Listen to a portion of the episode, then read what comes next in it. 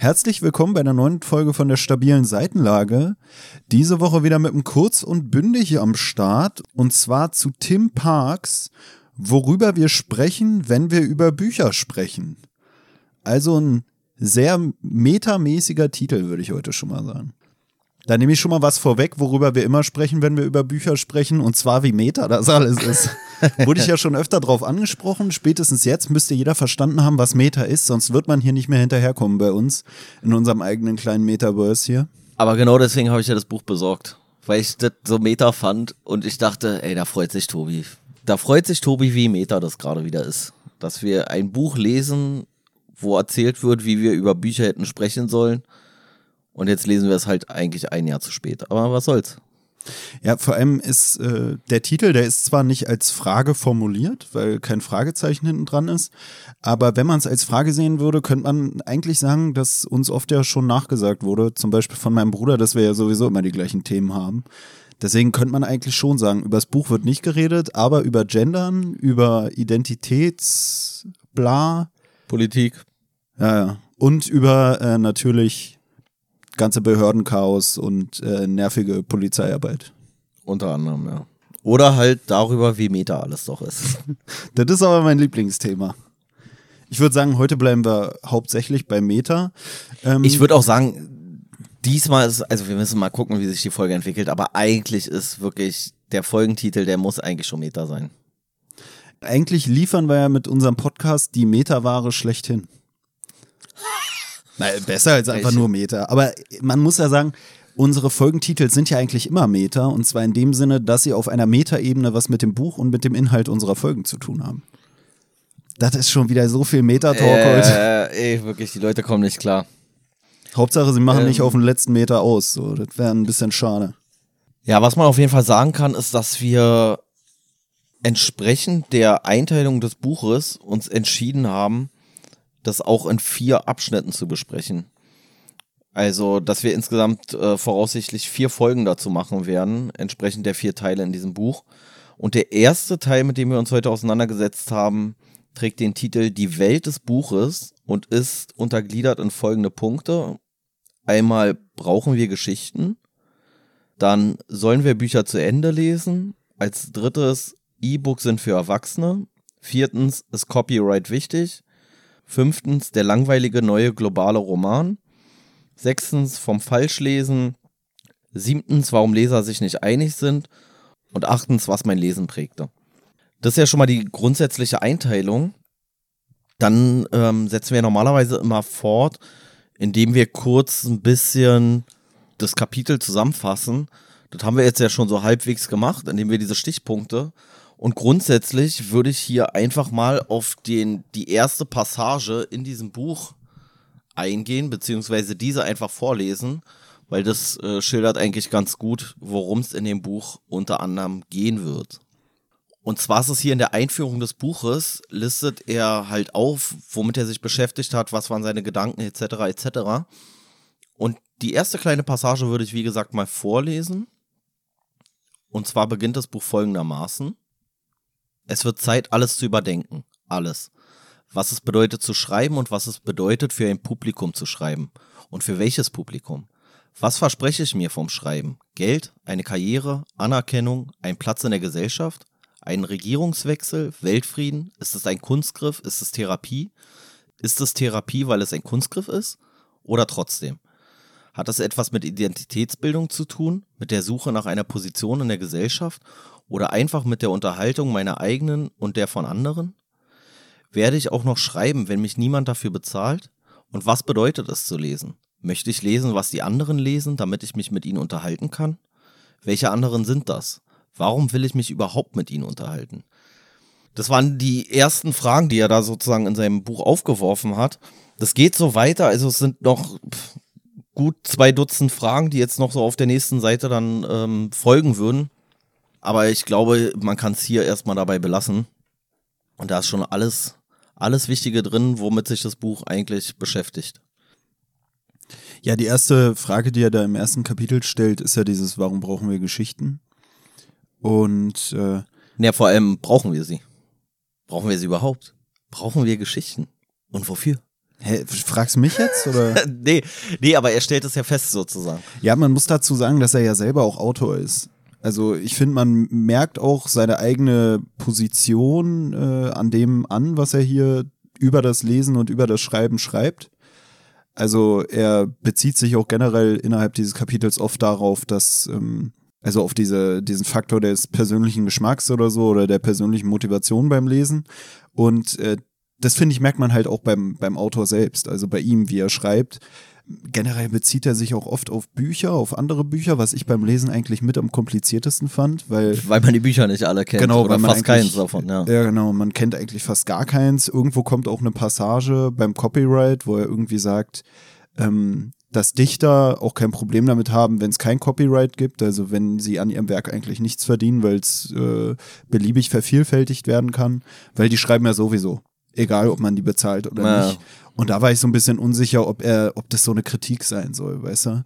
So gibt's ja manchmal, dass Leute so andere, auch bei Musik oder so kenne ich das, dass da die einen Leute sagen, so von wegen, ja, die machen es ja auch umsonst, weißt du, wenn es so um Ghostwriting geht oder so, hier zum Beispiel bei Lars Unlimited, wenn es um Deutschrap geht, dass da viele so sind, von wegen, der verkauft sich ja auch unter Wert, Hauptsache er kann irgendwo seine Kunst machen. Und ähm, ja. Ja, daran hat mich das so ein bisschen erinnert, muss ich sagen. Ja, wobei ich das ein bisschen anders verstanden habe. Ich glaube, so einen richtigen Roman, den schreibst du halt auch ganz krass äh, fürs Publikum. So. In, in einer gewissen Art und Weise. Und ich glaube, das, was er meinte, ist, dass so Dichter auch schreiben würden, wenn sie niemals was dafür bekommen würden. Wenn sie ganz alleine auf der Welt wären, würden sie trotzdem weiter Gedichte schreiben, weil es eher so eine intrinsische Motivation ist, als jetzt eine extrinsische durch Belohnung von außen, durch Geld oder was auch immer. Na, ich finde auch, also was da auch ein Punkt ist, ist, finde ich, dass er die, also so eine große Geschichte zu, äh, zu Papier zu bringen, auch im Endeffekt viel mehr Arbeit ist. Und wenn man die Story schon im Kopf hat, ich glaube, die so eine, so eine Romangeschichte ist auch was Abstrakteres, sage ich mal als ein Gedicht, weil du beim Gedicht viel mehr auf die Wortzahl oder so achtest oder auf irgendwelche Versmaße oder Maße oder so ein Scheiß. Also ein Gedicht drückt sich, glaube ich, auch viel mehr dann in dem direkten Wort aus, als so ein Roman, wo du so eine Geschichte im Kopf hast. Du schreibst ja irgendwo einen Plot runter und dann übersetzt du es irgendwann in die Verschriftlichung als Roman selbst, weißt du? Ich glaube, beim Roman, da kannst du eher auch die Geschichte vielleicht umschreiben also ich glaube auch zum Beispiel, wenn wir hier in unserem Podcast ein Gedicht besprechen würden, da wäre es, glaube ich, auch schwieriger, das zusammenzufassen. Oder man wüsste gar nicht, wie man es zusammenfassen muss. Nein, Gedicht kannst du in dem Sinne nicht zusammenfassen. Das ist ja genau das, was ich meine. trägst es dann halt eher vor. Ne? Genau. Also in aller Regel so. Das ist ja genau das, was ich meine, dass ein Gedicht eher, glaube ich, von der genauen Wortwahl lebt, als irgendwie eine Geschichte. Ja, also wie gesagt, hier zu dem äh, brauchen wir Geschichten, da stellt er es halt dar, dass es irgendwie ein Grundbedürfnis der Menschen sei, Geschichten zu erzählen oder zu erleben, zu hören oder auch zu berichten. Also ich fand, der interessanteste Punkt an dem Kapitel war, dass er halt auch darstellt, dass eigentlich auch keiner der Meinung ist, dass Geschichten nicht gebraucht werden sondern dass es halt Leute gibt, die bestimmte Geschichten irgendwie verbieten wollen. Also er bezieht sich hier groß auf irgendwelche Ideologien und auf religiöse Schriften und so, dass es halt oftmals die Meinung gibt, bestimmte Geschichten dürfen nicht verbreitet werden oder sollten nicht erzählt werden, aber gleichzeitig ist man nicht dafür da oder nicht der Meinung, dass Geschichten komplett getilgt werden sollten, sondern dass nur noch bestimmte Sagen verbreitet werden sollen. Und das war, finde ich, ein interessanter Punkt, weißt du, also wo er da auf religiöse Schriften und sowas eingeht. Naja, je nach Weltanschauung halt, ne? Es ist ja auch immer so eine Form der Identifikation. Also, womit möchtest du, dass sich die Leser identifizieren? Weiß ich nicht, in Bezug auf Religion, dann ist es ja ganz klar, dass man durch die Bibel jemanden dazu bringen möchte, jemanden wie Jesus beispielsweise nachzueifern. Und das führt er ja hier auch auf. Und da fand ich aber einen interessanten Punkt, hat er da in diesem Kapitel nämlich dann äh, formuliert, nachdem er so sagt, so was es alles für Form von Geschichten gibt und warum wir uns davon immer wieder faszinieren lassen, also auch gerade von diesen Romanen in Ich-Erzählungsform etc. Und dann sagt er hier, aber brauchen wir wirklich diese Intensivierung des Ichs, die Romane liefern? Brauchen wir sie mehr denn je? Ich vermute nicht. Stellen wir die Frage zum Beispiel einem buddhistischen Priester, würde er sagen, genau diese Illusion von Individualität sei es, die so viele Menschen im Westen unglücklich mache. Und das fand ich irgendwie so einen interessanten Punkt, dass es so durch diese Bücher ja tatsächlich in der Regel immer sehr individualistisch wird. Weißt du, weil du hast ja dann nicht eine große Gruppe oder sowas in der Regel, um die es geht, sondern den einen Protagonisten oder so. Was, was musst du lachen? Also, ah, oh Mann, okay, ey, du musst wieder an El Contaro denken, oder? Ähm. ähm, ja, und das fand ich, äh, war irgendwie ein interessanter Punkt, dass es so, dass er hier diesen äh, buddhistischen Priester anführt und der sagt, dieser Individualismus ist das, was uns in der westlichen Welt unglücklich macht. Darüber hatten wir auch schon mal geredet. Worüber, wo hatten wir denn darüber geredet? In welcher Folge? Dass der Individualismus unglücklich macht? Ja, so dass so dieses äh, vielleicht. Ach so, bei, äh, ich glaube bei, bei Utopia. Ja, wollte ich gerade ja. sagen, vielleicht bei Utopia, aber bestimmt auch bei anderen Folgen. Ich meine, wir haben ja, wie schon gesagt, eigentlich immer die gleichen Themen. Äh. Ähm, ja, was ich da äh, schwierig finde, sage ich mal, also zum einen, du hast natürlich diese Ich-Erzählung oftmals. Auf der anderen Seite, und da musste ich auch an was denken, was hier auch äh, aufgezählt wird in, in den unterschiedlichen Kapiteln. Ähm, sowas wie Shades of Grey oder so, weißt du? Dass ja, das so anfängt mit so einer Frau, die da irgendwie aus der Ich-Perspektive berichtet, die auch mit ihrem komischen, oder was heißt komisch, ich will jetzt keinen diskreditieren oder so, aber die auch damit ihren sexuellen Vorlieben vielleicht jetzt nicht der großen Mehrheit an Menschen angehört. Aber ich hatte dann schon das Gefühl, dass durch diesen Hype des Buches sich dann doch so ein, so ein äh, BDSM-Tourismus entwickelt genau. hat. Ja, ja. Weißt voll, du, und das finde ich eigentlich auch interessant, dass es so anfängt als sowas Individuelles, so ein, so ein kleines Nischending und auf einmal wird so ein Riesenphänomen, Weißt du, also diese Bücher selbst, die dann gelesen werden, sowas auch wie, wie Twilight oder so, da weiß ich jetzt nicht, ob es dann auch so einen Klamottenkult oder so mit sich gebracht hatte. Aber bei dieser Shades of Grey Sache, da ist mir das damals wirklich aufgefallen. Auch so dann irgendwie irgendwelche sexuellen Fantasien, sage ich jetzt mal, die dann da irgendwie im Film dargestellt wurden oder im Buch. So ja, es kommt in den Mainstream und auf einmal musst du dich nicht mehr dafür schämen, ne? Weil du sagst so, naja, ist hier wie in dem Film oder sowas. Ich weiß aber, weiß gar nicht mehr, was das war. Das war irgendeine Reportage oder sowas. Im Zuge dieser ganzen Fifty Shades of Grey Thematik und dieser Filme. Und da war es dann so, dass die auch so irgendwelche Leute, die schon lange in dieser BDSM-Szene da unterwegs sind, also in dieser ganzen Sadomaso-Schiene und sowas. Und die haben sich richtig darüber aufgeregt, was da jetzt für Leute sozusagen so reinrutschen. So, weißt du, vorher war es so ein elitärer. Im wahrsten Sinne des Wortes. Ja, genau, im wahrsten Sinne des Wortes. Vorher war es halt irgendwie so ein elitärer Zirkel, sage ich jetzt mal, so, so eine relativ kleine Gruppe. Und jetzt kommen so die, alle so, die mal so kurz reinschnuppern wollen, aber irgendwie sich damit nicht so auseinandersetzen, wie es halt mit allen Sachen ist, die auf einmal popkulturell irgendwie aufgebauscht werden, wie es ja auch im Hip-Hop ist. So. Weißt du, früher haben sich die Leute mit Hip-Hop auseinandergesetzt, haben dann Rap-Musik gehört oder Hip-Hop-Musik gehört. Und heutzutage ist es halt so weit im Mainstream, dass äh, das halt auch Leute konsumieren, die sich sonst nicht weiter mit der Kultur auseinandersetzen. Elitärer Zirkel wie das Freimaurersymbol. Naja, und äh, was ich auf jeden Fall auch interessant fand, ist, dass er anders als erwartet, dann aber im Endeffekt am Ende des Kapitels zu dem Schluss kommt, dass man halt diese Geschichten nicht unbedingt braucht. Also er sagt dann halt, ja, ich liebe zwar Romane und ich, äh, für mich gibt es nichts Schöneres, als mich darin zu verlieren und das zu konsumieren, aber er sagt, er hätte es nicht unbedingt vielleicht für seine Persönlichkeitsentwicklung jetzt noch weiter benötigt oder irgendwie sowas. Und das war schon was, wo ich so dachte, okay, ich hätte gedacht, er macht jetzt so ein niemals enden wollendes Plädoyer dafür, dass du Bücher lesen musst und wie wichtig und bla bla bla. Und er sagt eigentlich, man braucht es jetzt nicht unbedingt in Form von diesen Romanen, so weißt du. Also nicht jetzt gar keine Geschichten, du, die brauchst du natürlich. Aber diese Roman, Romane oder sowas, diese fiktiven Geschichten, die braucht man theoretisch nicht, sagt er. Na, was ich mich gefragt hatte im Zuge dieser Sache mit ähm, auch so Shades of Grey und sowas, war, da könnte man natürlich sagen, ja, das war schon immer so ein Bedürfnis, was irgendwie vorherrschend war und da wurde das dann aufgegriffen und auf einmal wurde das dann dadurch populärer oder anerkannter, auch in der Öffentlichkeit, ne, irgendwie da so seine Interessen auszuleben. Das war auf einmal nicht mehr so schmuddelig, glaube ich, ja, so, auf was man sonst Seite, vielleicht mehr so hat dachte ich mir da, und das war für mich so ein bisschen so die Macht des Buches, dass ich mir gedacht habe, okay, wenn du jetzt sowas hast wie irgendwelche Glaubensschriften, die ganz unterschiedliche Verhaltensweisen eigentlich oder ja, im Grunde sind da vielleicht ähnliche Motivationen hinter, aber es sind trotzdem irgendwie unterschiedliche Verhaltensweisen, in denen sich da irgendwie der Glaube dann ausdrückt.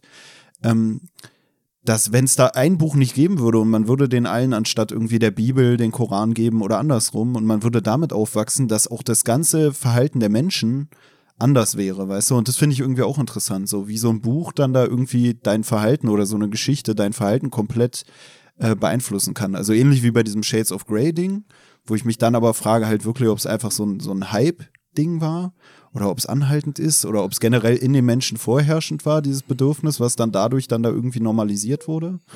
Ja, ich glaube ein bisschen so ein Mix. Ich glaube, es war so ein bisschen dieses Verruchte, es war so ein bisschen dieser, dieser Punkt, so, oh, ich mache jetzt was Verbotenes, so im, im Sinne der moralisch vorherrschenden Annahme oder äh, moralisch vorherrschenden Grundsätze oder sowas. Aber ich glaube im Endeffekt, ich glaube, viele wollten halt dann, die Leute wollen dann halt irgendwie sowas machen, was irgendwie speziell ist. So. Und ich bezweifle, dass wirklich der Großteil dieser Leute, die dann sich den Film angeguckt haben oder das Buch gelesen oder dann vielleicht auch irgendwo mal in irgendwie so einen so Bereich da kurz reingeschnuppert haben. Ich glaube, die wenigsten von denen haben es gefühlt so. Also ich glaube, das war dann einfach so, oh ja, das muss man jetzt mal gemacht haben, wie es halt häufig ist, so, weißt du, dann, oh ja, jetzt müssen wir alle, weiß ich nicht, was, was ist jetzt gerade so, keine Ahnung. So, dann muss ich jetzt den Hype mal kurz mitmachen, die Mode kurz mitmachen, aber irgendwie danach verfällst du auch wieder in deinen alten Trott.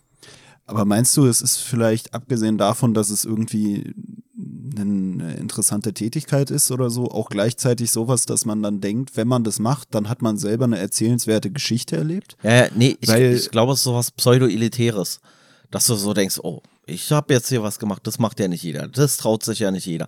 Und im Endeffekt, glaube ich, trauen sich die Leute das auch nicht so richtig häufig, sondern machen es halt dann aber einfach. Ne, ich, ich frage mich nur gerade, weil dass das Buch so erfolgreich war, hing ja damit auch wahrscheinlich zusammen, dass es halt nicht so was Alltägliches war. Weißt du, so eine Geschichte, die jeder kennt, muss man die jetzt noch jedem erzählen? Will sich damit jeder auseinandersetzen? Will die jeder nacherleben? Aber ich frage mich da gerade, ob das vielleicht auch so ein bisschen, was hier ja auch mit diesem Individualismus beschrieben wird, ob das vielleicht auch so ein bisschen sowas ist, so von wegen, ey, das, die ist so krass, die macht da so eine krasse Sache, alle interessieren sich dafür. Wenn ich jetzt selber auch so krass unterwegs bin, dass ich mich irgendwo anketten lasse oder so, dann habe ich eigentlich auch ein Leben, was so einer erzählenswerten Geschichte oder so einer interessanten Geschichte entspricht. Ja, ja, also ich glaube halt, dass es die Hemmschwelle ein bisschen gesenkt hat und dass halt viele Menschen Fantasien haben, die in der vom Extrem her viel weiter gehen, als es in diesem Buch ist. Aber jetzt kannst du dich so ein bisschen da auf diese Geschichte beziehen und sagen, ja, so, das mache ich, aber nicht so viel, weißt du? Also ich, es gibt ja auch ganz, ganz viele Frauen, die haben in irgendeiner Art und Weise so Vergewaltigungsfantasien. Die würden sich das aber vielleicht nicht trauen umzusetzen. Und wenn es jetzt irgendeine popkulturelle Entwicklung gibt, wo man zeigt, dass es nicht zwangsläufig vielleicht irgendwie äh, eine problematische sexuelle Fantasie ist, sondern man sagt so, ja, das ist so das sexuelle Spiel, das ist halt im Bett so und danach gehen die aber wieder schön am Sonntag in die Kirche und bringen ihre Kinder am nächsten Tag so zum, zum, weiß ich nicht, zum Kindergarten oder sowas. Dann würden halt viele Leute vielleicht ein bisschen die, die Hemmschwelle davor äh, verlieren oder halt auch einfach die Scheu, sich diesbezüglich zu outen, dass sie das halt irgendwie, dass ihnen das gefällt. Und ich glaube, da hat so Shades of Grey so eine Tür aufgemacht, weil es gibt doch so viele Frauen und Männer und was weiß ich, die diese Fesselspielchen mögen oder die in irgendeiner Art und Weise Dominanz und Demütigung mögen und so weiter. Und das ist ja da so ein bisschen angekratzt. Aber es ist ja nicht so, es, es ist nicht so, so schmutzig oder so krass, weißt du? Na, für mich ist so ein bisschen der Gedanke, ob da vielleicht auch einfach so eine Sehnsucht nach was Neuem oder nach was anderem mit, mit drin beinhaltet ist. Weißt du, wenn man zum Beispiel manchmal sagt, dass irgendwelche gesellschaftlichen Entwicklungen auch immer so wellenmäßig sind, weißt du, dass du mal hast du so, dann werden alle so zu den Hippies und alle möglichst frei, dann hast du wieder eher so eine konservative Phase oder sowas.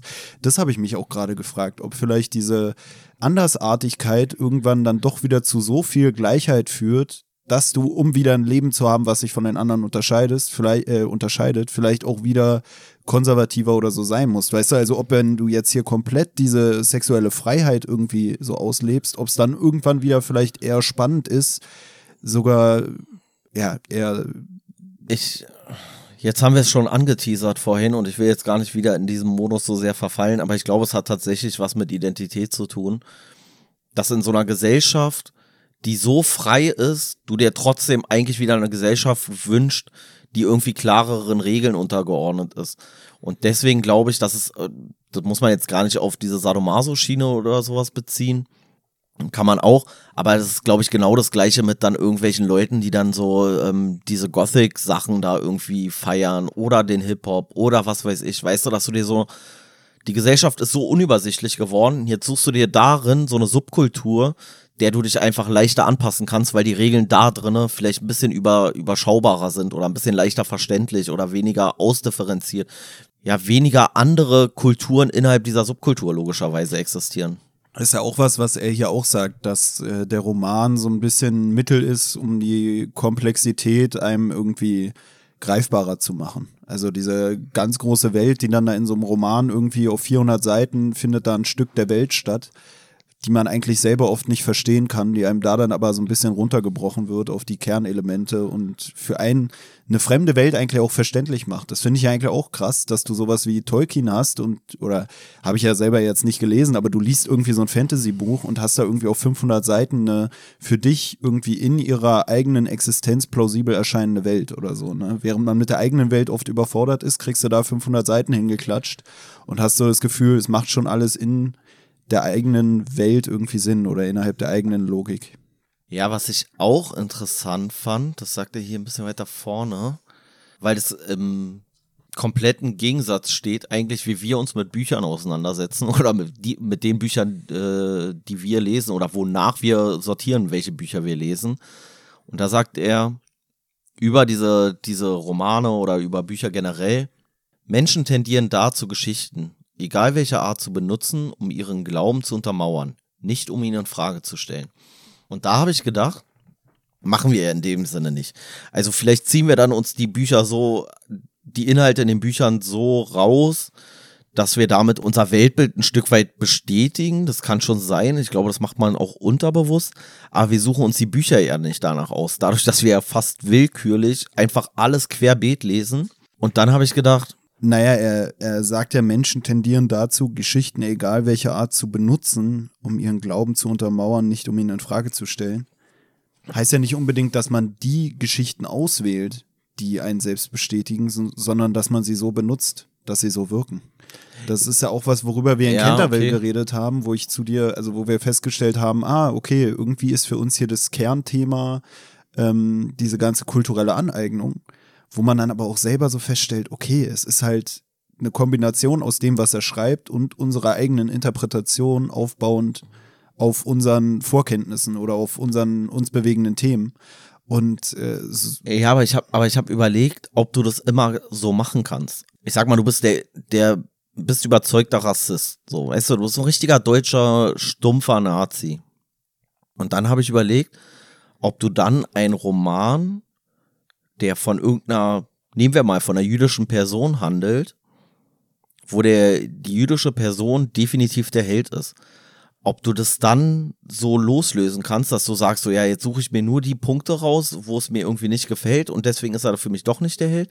Oder ob das sowas ist, was auch so deine Vorteile und Empathie eher ähm, entkräften beziehungsweise bestärken kann. Weißt du, was ich meine? Ja, du kannst ja viele Sachen so, also kannst ja auch beim Helden dann irgendwelche positiven Attribute so deuten, dass du dann doch sagst, ja, ist der Hinterhältige, der, der, ja, weiß ich nicht. Und gleichzeitig kannst du ja auch sagen, dass irgendwie so ein Buch auch irgendwie ein Propaganda-Instrument der anderen Seite ist. Weißt du, wenn irgendwo was dann gut oder ja, schlecht dargestellt wird, dann kannst du auch immer sagen, ja, aber das ist nur um äh, die Juden besser darzustellen, als sie sind, damit einem nicht auffällt, was für ekelhafte Menschen sie eigentlich sind oder sowas. Ja, aber ich habe trotzdem jetzt so im Zuge dessen muss ich an diesen äh, Satz von Erich Kästner denken in Bezug auf die Bücherverbrennung, der gesagt haben soll oder gesagt hat, äh, da wo man Bücher verbrennt, wird man auch bald Menschen verbrennen. Und da habe ich jetzt wirklich überlegt, ob jemand, der wirklich richtig Bücher liebt, nicht der die jetzt instrumentalisiert, um damit irgendeine von seinen wirren Thesen zu belegen, sondern der die wirklich richtig liebt, so einfach nur als Literatur, ob der nicht zwangsläufig eher ein weltoffener Mensch sein muss. Weißt du, also, also. Du meinst unabhängig jetzt vom Autor und sowas, oder? Ja, also ja. ich meine, wahrscheinlich Also- kann auch ein Nazi Kafka lesen und das Buch gut finden, Kafka trotzdem scheiße finden. So. Ja, ich frage mich nur, ob das dann so lange funktioniert. Also ich, ich muss jetzt so eine, so eine Fußballanalogie sozusagen aufmachen. Also ich sag mal, du bist vielleicht so ein bisschen so rechts angehaucht, aber du liebst auch guten Fußball. Kannst du dann wirklich einen Schwarzafrikaner, der irgendwie ein richtig geiler Spieler ist, kannst du den dann so richtig hassen? Also musst du ihn nicht zwangsläufig auch für das Talent, was er dann in dem Bereich hat, auch bewundern? Und in dem Moment, wo du ihn bewunderst, macht es dann noch so viel Sinn, den zu hassen oder grundsätzlich zu sagen, weil er schwarz ist oder was weiß ich, kann ich ihn nicht leiden? Ich habe mich das wirklich gefragt, so. Ja, oder du magst ihn nur deshalb, weil er irgendwie was für die Mannschaft bringt. Und wenn er dann einen Fehler macht, das gibt's ja auch oft bei diesen Fußballsachen, Ja, ja, dass dann er- heißt, hier, ey, geh doch wieder in dein Land zurück. Oder Ja, vor allem, da gab es ja dieses, äh, ich weiß nicht, ob du es mitbekommen hast, aber bei der Europameisterschaft 2021 hat ja äh, England im, ich glaube, es war das Finale. Äh, Im Finale sind ja dann irgendwie zwei oder drei Elfmeter verschossen worden und diejenigen, die die Elfmeter verschossen haben, waren halt äh, black, so, also schwarz.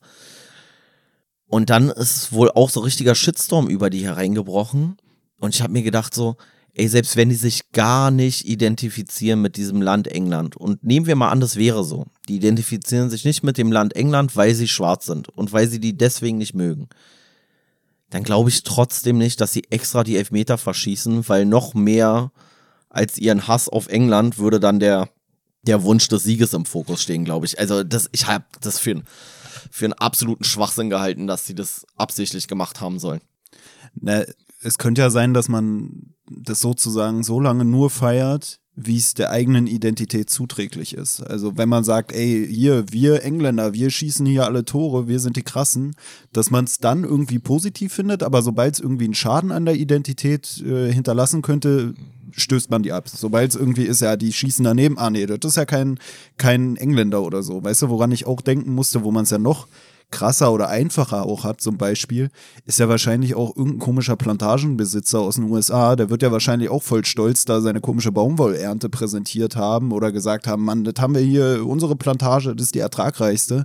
Und dann ist dem eigentlich egal, ob da die Sklaven auf der Baumwollplantage, ob er die eigentlich als Schmutz ansieht oder nicht, weil im Endeffekt haben sie ihm was Gutes erwirtschaftet, weißt du? Aber sobald dann da irgendwas nicht läuft, dann sind wahrscheinlich die Sklaven die ersten, die verantwortlich gemacht werden. Ja, aber ich also glaube, du bist weniger stolz auf den Typen als vielleicht auf dich selber, weil ich meine, diese ganzen Fußballfans, die Ja. fühlen sich doch selber so, ich bin Hertaner. Die sagen ja nicht, ich bin Fan von Hertha, die sagen, ich bin Hertaner.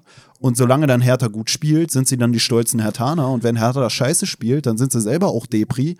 Und wenn dann aber der, die Ursache dafür, dass Hertha irgendwie abkackt, ist, dass der schwarze Spieler da irgendwie ein Tor verschossen hat, dann zieht man den vielleicht raus und sagt so, das ist ja kein richtiger Hertaner, der soll mal wieder zurückgehen zu, keine Ahnung was, irgendein Buxtehude, was weiß ich. Ja, also ich, also ich glaube, da gibt's noch ganz viele andere Sachen, aber wo das Beispiel jetzt mit deiner Plantage zum Beispiel für mich hinkt, ist ja, dass der Plantagenbesitzer, wie du es ja dann auch gesagt hast, der hat ja nicht seine Arbeiter bewundert, sondern der bewundert ja sich. Aber ich glaube, jemand, der Kafka liest und Kafka schön findet, so von, vom geschriebenen Wort her, der muss ja zwangsläufig auch eine gewisse Bewunderung dem Autoren entgegenbringen. Und da frage ich mich halt wirklich, inwiefern hält dich diese Bewunderung dann davon ab, äh, so sehr verallgemeinern zu werden? Ja, also ich weiß jetzt nicht, ob es da irgendwelche Nazis gibt, aber wie gesagt, du kannst ja auch, ja, ist nicht, ist nicht jemandem Listigkeit zum Beispiel zuzugestehen, auch irgendwie eine, eine Anerkennung seiner Fähigkeiten, auch wenn man die Fähigkeit schlecht findet oder so, weißt du? Also du kannst ja auch sagen, ey, der, der schreibt gut, aber er ist trotzdem ein Arschloch. Ja, ja, ja, ja klar, das kannst du Schrei schon. der schreibt gut für einen Juden oder so. Sowas kannst du auch sagen. Oder der, der schreibt gut, ist aber trotzdem ekelhafter Jude oder irgendwie so eine Geschichten. Ich weiß auch nicht, ob man so, wenn es da um so Bankengeschäfte ging oder so, ob man gesagt hat, die können das nicht gut. Weißt du, also ich meine, es gibt ja auch diese Vorurteile. Die einen können etwas besonders gut, trotzdem kann man sie nicht leiden. Weißt du, dass man sagt, ja, ist ja kein Wunder, der ist ja auch irgendwie schwarz, kein Wunder, dass er gut rennen kann oder sowas.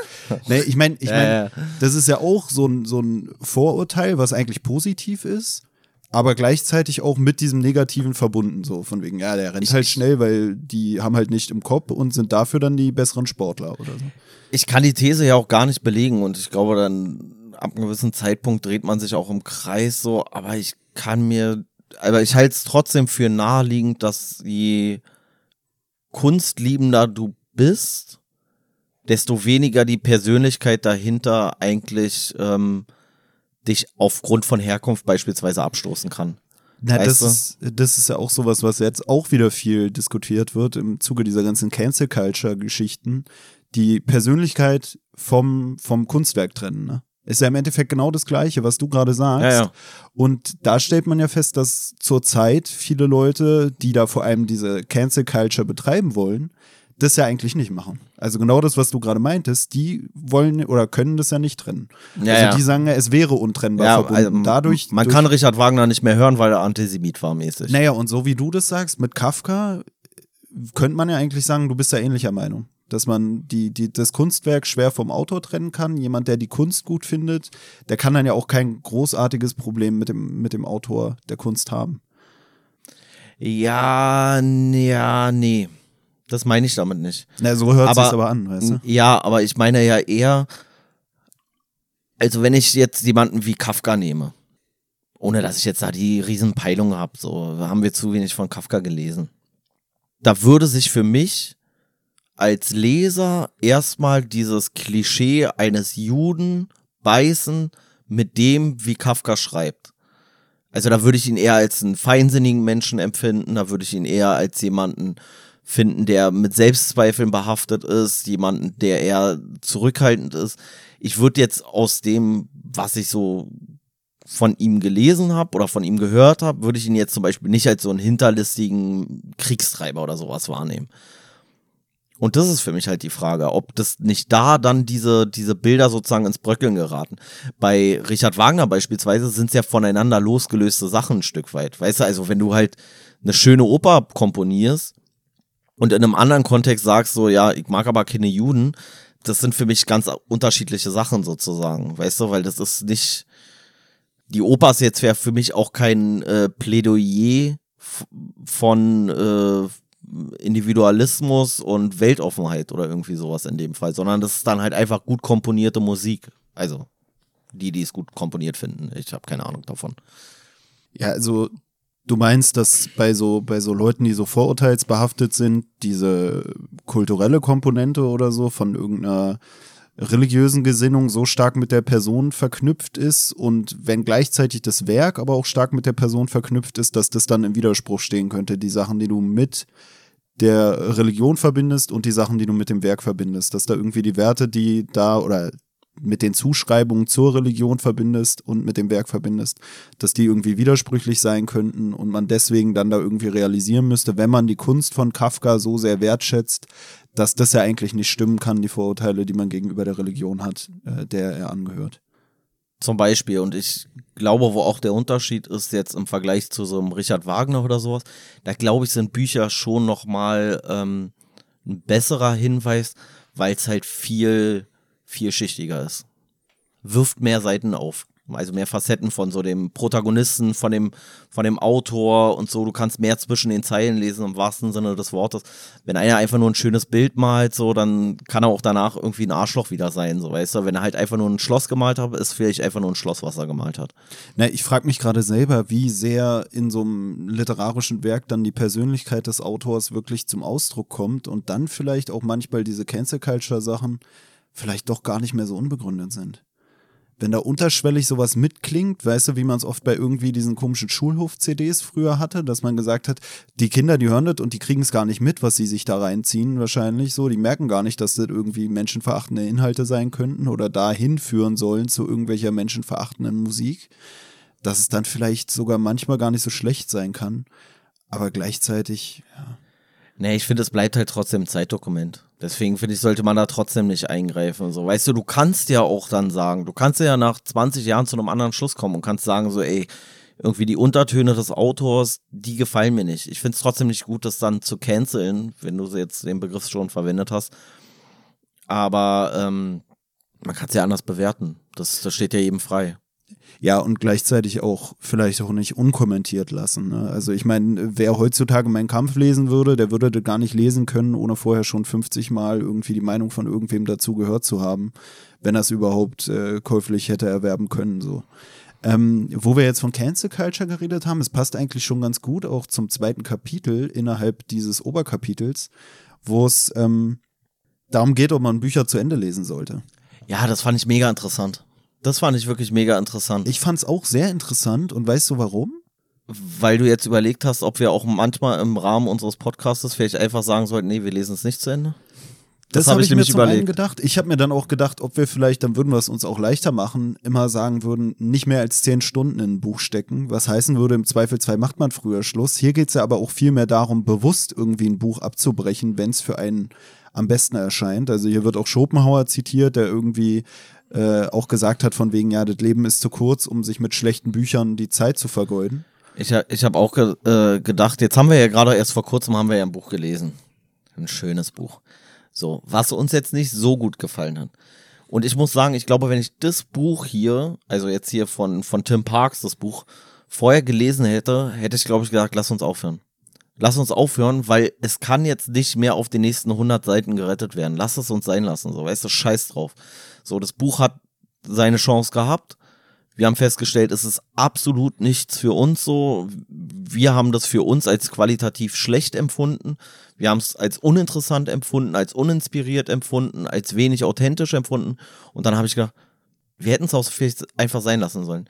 Wir hätten dann einfach sagen können, pass auf, wir haben nur die ersten 120 Seiten gelesen, von mir aus vor den 500, aber die ersten 120 Seiten waren so abschreckend für uns, dass wir keine Lust hatten, die letzten 400 zu lesen. Ja, oder man haut die Folge dann einfach nicht raus. Nee, ich finde, das ist, ich finde, das ist ein interessanter Aspekt, dass du einfach okay. Das, das ja, ich dachte, du meintest, die Koranfolge können wir so nicht hochladen, aber wenn du willst, können wir es gerne machen. Ähm, ja, an sich hast du recht. Wir haben den Koran nicht gelesen hier in diesem Podcast-Projekt. Das ist echt, das ist echt wirklich, ja too much, Alter. Wirklich, ey, wir sind hier, wir sind hier fünf vor Charlie Hebdo, Alter. wir sind richtig am Arsch gleich. Ähm, nee, aber weißt du, ich habe wirklich überlegt, ob man manchmal vielleicht einfach sagen sollte, Nee. Weißt du, na, er sagt oder, ja, oder, oder auch Eigeninitiativ. Wir müssen es ja nicht beide machen, sondern dass man dann einfach sagt, pass auf zum Ende, gar keinen Bock mehr gehabt. Er sagte ja, dass man irgendwie zum einen aufhören kann, weil man sagt, man hat sich genug mit irgendwas vergnügt oder man hat vielleicht den, den Grundgedanken des Buches schon verstanden.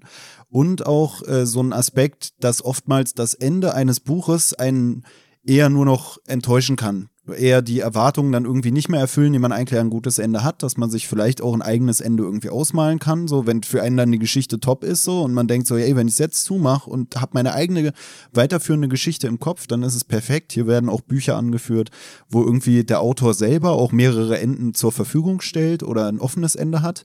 Ähm, wo ich aber viel mehr dran denken musste, ist ein Buch, was uns sehr gut sogar gefallen hat, oder mir selber auch, was wir jetzt auch schon angesprochen hatten, das Gespenst von Canterville von Oscar Wilde. Wo ich selber auch in der Folgenaufnahme von uns festgestellt habe, dass die letzten paar Seiten, dass mir die gar nicht mehr im Kopf geblieben sind, großartig, und dass die meiner Meinung nach auch nicht notwendig waren für das, was ich aus der Geschichte mitgenommen habe. Ja, ja. Weißt du, also, mhm. dass da irgendwas noch war mit Hochzeit oder mit äh, hier irgendein Schmuck oder irgend so ein, so ein, so ein Blödsinn, den, den ich nicht für relevant empfunden habe für mich selber von dem, was ich aus der Geschichte mitgenommen habe. Weil wir gerade auch davon geredet haben, ähm, wir haben die Folge ja nie veröffentlicht. Das wäre aber unsere allererste Folge eigentlich gewesen. Und zwar war das Kafka die Verwandlung. Und da war es genauso. Und ich glaube, mich zu erinnern, dass Kafka sogar selber über die Verwandlung gesagt haben soll, dass er dann am Schluss einfach keinen Bock mehr hat und schnell fertig werden wollte. Und wir das damals dann auch so empfunden haben. Dass so die letzten Seiten irgendwie auf einmal so im Schnelldurchlauf. Auf einmal war, man war noch mittendrin in der Geschichte und dann war irgendwie das Ende war so ein bisschen wie hingerotzt, sage ich mal. Und wir haben das so empfunden und ich bin der Meinung, dass es auch Kafka mal über die Verwandlung gesagt hat, aber das ist jetzt wieder äh, Halbwissen. Ja, ich glaube, da war irgendwas, dass er so eine Frist hatte, wann er es irgendwie einreichen musste, weil er es irgendwie dreiteilig geschrieben hat und dann wurde es irgendwo veröffentlicht und er musste es noch zu Ende bringen, aber wusste dann auch nie und hat dann irgendwie. Ja. Aber ja, an sich so dieses, du hast das Gefühl, du hast es schon erzählt, deine Geschichte, die du erzählen wolltest, aber irgendwie wartet der, der Leser vielleicht auch auf ein richtiges Ende so oder auf ein Happy End oder sowas. Du kannst ja. das oft nicht offen lassen. Ähm, ja, wie gesagt, für mich war da das, woran ich am meisten denken musste, Gespenst von Canterville. Und gleichzeitig war hier auch so ein Ding, er hat ja auch drüber geredet, ab wann kann man denn sagen, man hat ein Buch gelesen? Also nur wenn man es ausgelesen hat oder auch wenn man gesagt hat, ich habe es gelesen und es war genug für mich. Ne, das ist auch sowas. Ich sage, glaube ich, meistens, dass ich ein Buch gelesen habe, wenn ich es zu Ende gelesen habe. Gleichzeitig würde ich bei den Sachen, die wir hier für unser Kurz und Bündig zum Beispiel etappenweise lesen, würde ich sagen, ich habe es gelesen. Aber mhm. vielleicht auch, weil ich es ausreichend gelesen habe, sowas wie zum Beispiel diese Hawking-Sache. Um Einblick in die, in die grundsätzliche Art und Weise des Buches zu haben. So. Ja, also, und auch um die Güte des Buches bewerten zu können. Also ich kann sagen, ist meiner Meinung nach ein gutes Buch. Mhm. Also ich könnte dafür auch eine Empfehlung aussprechen, ohne es komplett gelesen zu haben. Und woran ich auch denken musste, war so die Entstehungsgeschichte unseres Podcasts, die ja auch damit zusammenhing, dass wir äh, Leute drüber reden hören haben, was sie so für ein Buchwissen besitzen. Und da war es ja auch so, dass wir festgestellt haben, ey, die haben die Bücher vielleicht gelesen, die haben die vielleicht in der Schule irgendwann mal gelesen, aber wirklich, was ist der Unterschied zwischen lesen und lesen? So, haben sie es gelesen oder haben sie es verstanden? Haben sie was mitgenommen? Weil einfach nur sagen zu können, ich habe ein Buch gelesen, ist ja irgendwie eine, eine schwache Leistung, sage ich mal.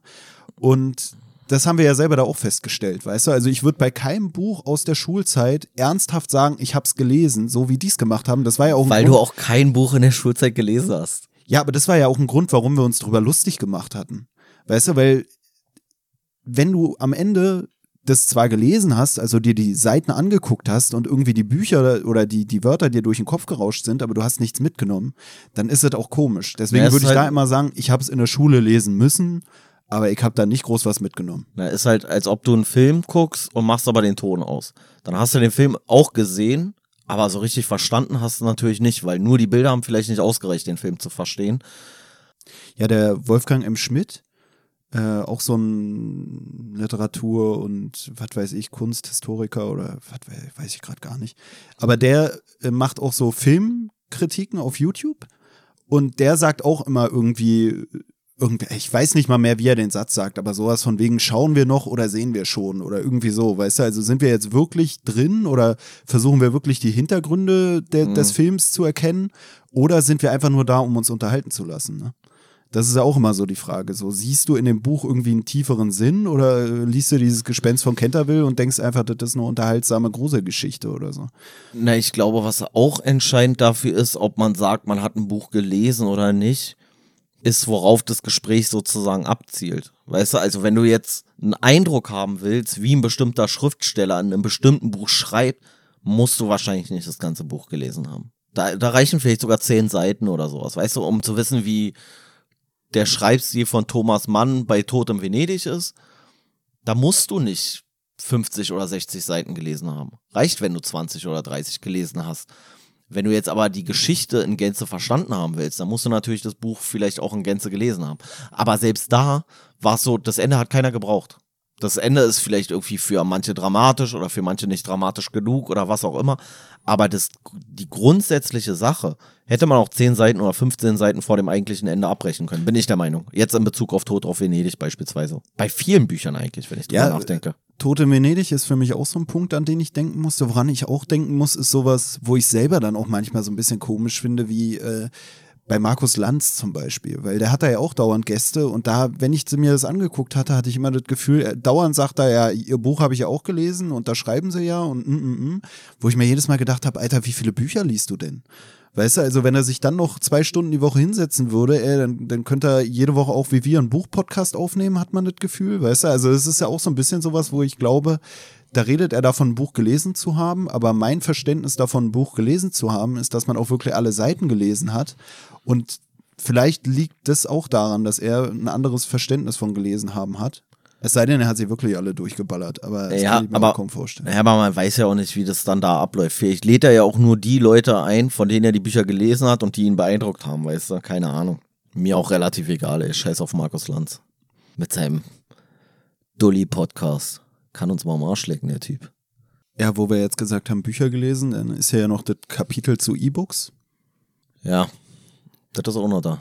Ja, das war auch sowas, wo ich mir gedacht habe, warum kommt das jetzt überhaupt so? Warum räumt man in E-Books überhaupt so viel Platz ein, obwohl E-Books ja eigentlich was sind, was. Was wenig Platz in Anspruch nimmt. Im Vergleich zu Büchern. Ja.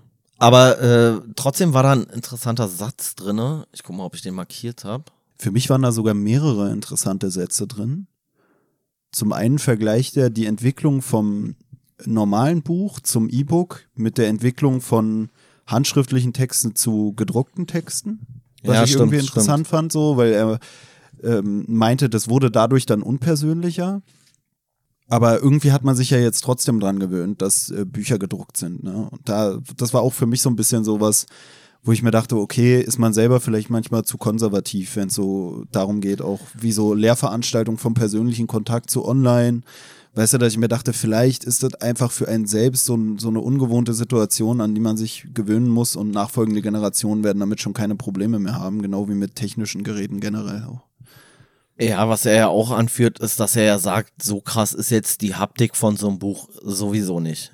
Weißt du, also ist es jetzt wirklich so, dass, dass man dieses Papier so spüren will. Manche erzählen ja auch so, dass sie dann so sagen, ja, so ein, ah, so ein neues Buch, oh, das riecht so gut, so, weißt du, ich, ich habe da gar keine emotionale Bindung zu dem Geruch eines Buches, muss ich ganz ehrlich sagen. Vielleicht wäre das was anderes, wenn ich irgendwie, weiß ich nicht, im Buchladen groß geworden wäre, so, oder mein Vater ein Antiquariat gehabt hätte oder irgend so ein Blödsinn oder eine Bibliothek oder was weiß ich. Oder wenn du nur Klolektüre lesen würdest. Oder Klo dann hätte ich auch einen anderen Bezug zum Geruch von Büchern wahrscheinlich. Ähm, aber da, das stimmt schon. Und was er aber hier auch dann irgendwo sagt, ich habe jetzt die Stelle leider nicht markiert oder und auch nicht mehr gefunden, ist, dass er sagt, so eigentlich ist doch so ein so ein E-Book gar nicht so unpraktisch. Ja, also du brauchst ja kein Papier, also es entsteht weniger Müll und so weiter und so fort. Aber was er dann auch anmerkt, ist so, ja, wollen nicht die meisten Leute einfach nur Bücher haben, weil es einfach geil auch im Regal aussieht, wenn du sagen kannst, das sind die Bücher, die ich gelesen habe. Und darüber hatten wir ja schon mal in irgendeiner Folge drüber geredet, dass es so eine Erfolg Schachnovelle, glaube ich. kann sein, dass es so eine Erfolge geben müsste, weißt du? Also, dass wenn du so ein E-Book gelesen hast, dass du dann noch irgendwie so ein, ja, so eine, wie so eine Trophäe nach Hause bekommen müsstest, ähm, die du dann irgendwie in deinen, in deinen Schrank da äh, stellen kannst oder so, damit du so, so, noch so ein haptisches Verständnis davon hast, was gelesen zu haben. Und das sagt er ja auch, dass es da so, ähm, was du bei einem E-Book halt nicht so machen kannst irgendwie, ist die Seiten so vorblättern und dann zum Ende des Kapitels zum, zu gucken. Und das Lustige war, als ich das gelesen habe, kurz danach habe ich so jetzt gar nicht absichtlich, also nicht, weil er das beschrieben hat, sondern habe dann auch so nach hinten geblättert, habe gesagt, wie viele Seiten sind es noch bis Kapitelende. Ey, bei mir war es kurz davor, also wirklich so einen halben oder eine halbe Seite davor und ich habe dann überlegt, ob der, und das ist jetzt wieder Meta, ob der es extra so geschrieben hat, dass man dann Lust hat, mal im Buch zu blättern, bevor er erwähnt, dass man im richtigen Buch blättern kann. Meinst du, dass er es extra so in die Mitte des Kapitels gelegt hat, damit man dann sagt, so, müsste doch langsam vorbei sein? Naja, aber dann könnte es auch wieder sein, weil eigentlich hält er ja ein Plädoyer gewissermaßen auch fürs E-Book. Also er spricht sich nicht gegens E-Book aus, was mich auch erstaunt hat. Ja, ja. Also er sagt selber, dass es irgendwie, wenn man das so jetzt wie so eine Evolution des Bücherlesens betrachten würde, dass man erst die Bilderbücher hat, so als kleines Kind, und dann im Erwachsenenalter irgendwann vom normalen gedruckten Buch, auf das man von den Bilderbüchern übergeht, auch zum E-Book wechseln kann. Und da fällt mir jetzt gerade ein, dass unsere eigene Oma eigentlich hauptsächlich nur noch mit E-Book liest. Finde ich eigentlich auch schon Echt, wieder ja? interessant. Ja, ja, das ist okay, auch so eine krass. Alterssache. Oder dass man es da auch so äh, absehen kann. Was ich nicht wusste, ähm, vielleicht kannst du mir ja da weiterhelfen, ansonsten müssen wir Oma fragen, aber die weiß das wahrscheinlich auch nicht. Wir markieren uns ja immer viel in den Büchern. Also schreiben irgendwas an den Rand. Kann man das bei einem E-Book machen? Also kannst du dir so Passagen, das wäre halt richtig geil, wenn du in so einem Kapitel bestimmte Passagen markieren könntest, also so irgendwie unterlegen und die dann am Ende des Kapitels zum Beispiel so aufgeführt werden, weißt du? Also, dass du so sagst, Seite 7 hast du dir markiert XYZ so. Das wäre voll geil fürs Wiederlesen von, von Büchern sozusagen oder nochmal was nachgucken wollen oder so. Ich glaube, sowas gibt's an sich schon. Also ich dachte mir da auch so, also ich kenne es auch von Leuten aus der Uni, dass die halt so PDF-Reader-mäßig das auf dem Laptop haben und sich dann da ihre Markierungen machen und so, was ja im Endeffekt auch sowas ähnliches wie es ist wie ein E-Book. Ich denke, mittlerweile wird es auch schon E-Books geben, wo du mit so einem komischen Display-Stift da irgendwie drauf rumkritzeln kannst, dir da auch so Randnotizen machen könntest oder so. Dann vielleicht auch hinspringen zu irgendwelchen Seiten, wo du dir was notiert hast. Und auch, was er hier ja auch kritisiert oder was er hier ja auch so sagt, was beim E-Book ein bisschen schwieriger ist, ist irgendwie, ja, auch dieses zu bestimmten Überschriften hinblättern oder, oder, oder. Wo ich mir aber auch dachte, das kannst du da aber eigentlich bestimmt auch machen. Du kannst bestimmt sagen, geh zu Kapitel 4 anfangen oder, also. Ja, ich, nee, ich glaube aber, was sein Kritikpunkt war, dass du kein Verständnis mehr großartig für den Fortschritt in deinem Buch hattest und beim, bei einem E-Book nicht so sehr sagst, ey, das war, stand irgendwo unten auf der Seite, das war so im ersten Drittel des Buches, weil du nicht diese Haptik hast sozusagen und dass wenn du dann halt vorblätterst, du dann schwerer deine, dein, dein Einstieg wiederfindest. Aber keine Ahnung, ich habe noch nie auf einem E-Book gelesen, Na. weil ich ungern auf Bildschirm grundsätzlich lese. Das Ding ist ja auch, dass du da auch die Schriftgröße und sowas verändern kannst und dann äh, kannst du dich auch schwieriger, also wenn wir drüber reden würden und ich würde dich fragen, auf welcher Seite waren das, dann müsstest du irgendwie, du kannst zum einen das auch nicht so durchrauschen lassen, so wie wenn man so einen komischen Fächer macht mit dem Buch, so einfach so das so abschnippeln, so, weißt du, wie wenn du so Karten mischst oder so, diese, Ja. weiß ich nicht, dieses vom Daumen rutschen machen. Und ähm, ja, dieses sich gemeinsam auf irgendwas beziehen. Wenn du mir sagen würdest, Seite 44, aber ich habe Schriftgröße irgendwie, äh, weiß ich nicht, 17, weil ich noch zu sehr an meine äh, Bilderbücher gewöhnt bin, so, dann, dann können wir viel schwieriger auch darüber sprechen. Und es geht ja in dem Buch auch darüber. Worüber sprechen wir, wenn wir über Bücher sprechen? Und dann sprechen wir scheinbar nicht mal mehr über die gleiche Seite. Ähm, was ich auch noch interessant fand, das kam mir dann so der Gedanke so währenddessen irgendwie, weil er sagt ja, dass es so die natürliche Evolution vielleicht sogar ist, äh, vom handgeschriebenen Buch zum gedruckten Buch zum digitalen Buch. Und dann erzählt er ja auch so, naja, und dann kann man sich da das so ein bisschen individualisieren und kann da so die Handschrift ändern, also die, ähm, die Schrift, in der es geschrieben, also die Schriftart, in der es geschrieben ist, so, weiß ich nicht, der eine will lieber Times New Roman und der andere will Areal oder keine Ahnung. Und dann habe ich gedacht, was doch auch irgendwie geil wäre, wäre, wenn so Autoren ihre Bücher selber dann so, äh, wenn du die Handschrift des Autoren sozusagen machen könntest. Weißt du, also er müsste ja theoretisch nur die Druckbuchstaben alle einmal handschriftlich irgendwie aufschreiben. Einmal in groß, einmal in klein und dann könntest du es ja theoretisch als Schriftart machen und dann würden wir jetzt quasi die Handschrift von Tim Park sehen. Das ist, finde ich, eine echt eine geile Idee. Also ich habe mich eher noch gefragt, so was könnte der nächste Schritt der Evolution sein, wo ich mir dann dachte, ist es dann nicht schon was, wo es sich vom Geschrift, äh, Geschriebenen ablöst und dann doch zum Hörbuch oder zum Film wird? Aber das wäre jetzt ja wieder, das wäre die Verbindung aus der Ja, ja. nächsten Evolution sozusagen und dieses, wir schreiben wieder handgeschrieben und dann vielleicht noch die Schrift vom Autor. Das wäre halt überkrass irgendwie, finde ich. Ne, vor allem könnte man es auch rückwirkend für fast alle Autoren machen, weil du kannst von Kafka irgendwelche Briefe irgendwo rausziehen und dann einfach da die, die Buchstaben einlesen. Ne? Also äh, finde ich wirklich keine schlechte Idee. Also du würdest dann halt Schriftart Tim Parks auswählen oder so und dann würdest du halt sehen. Du brauchst Ich ja wirklich fast, nur klein und gäbe- Buchstaben, mehr ist ja nicht. wenn es das nicht gäbe, müsste man sowas wie so ein Startup machen und dann diese ganzen Sachen, da können wir auch fast schon zu einem, zum nächsten Thema übergehen. Und zwar äh, zum, zum Copyright-Thema.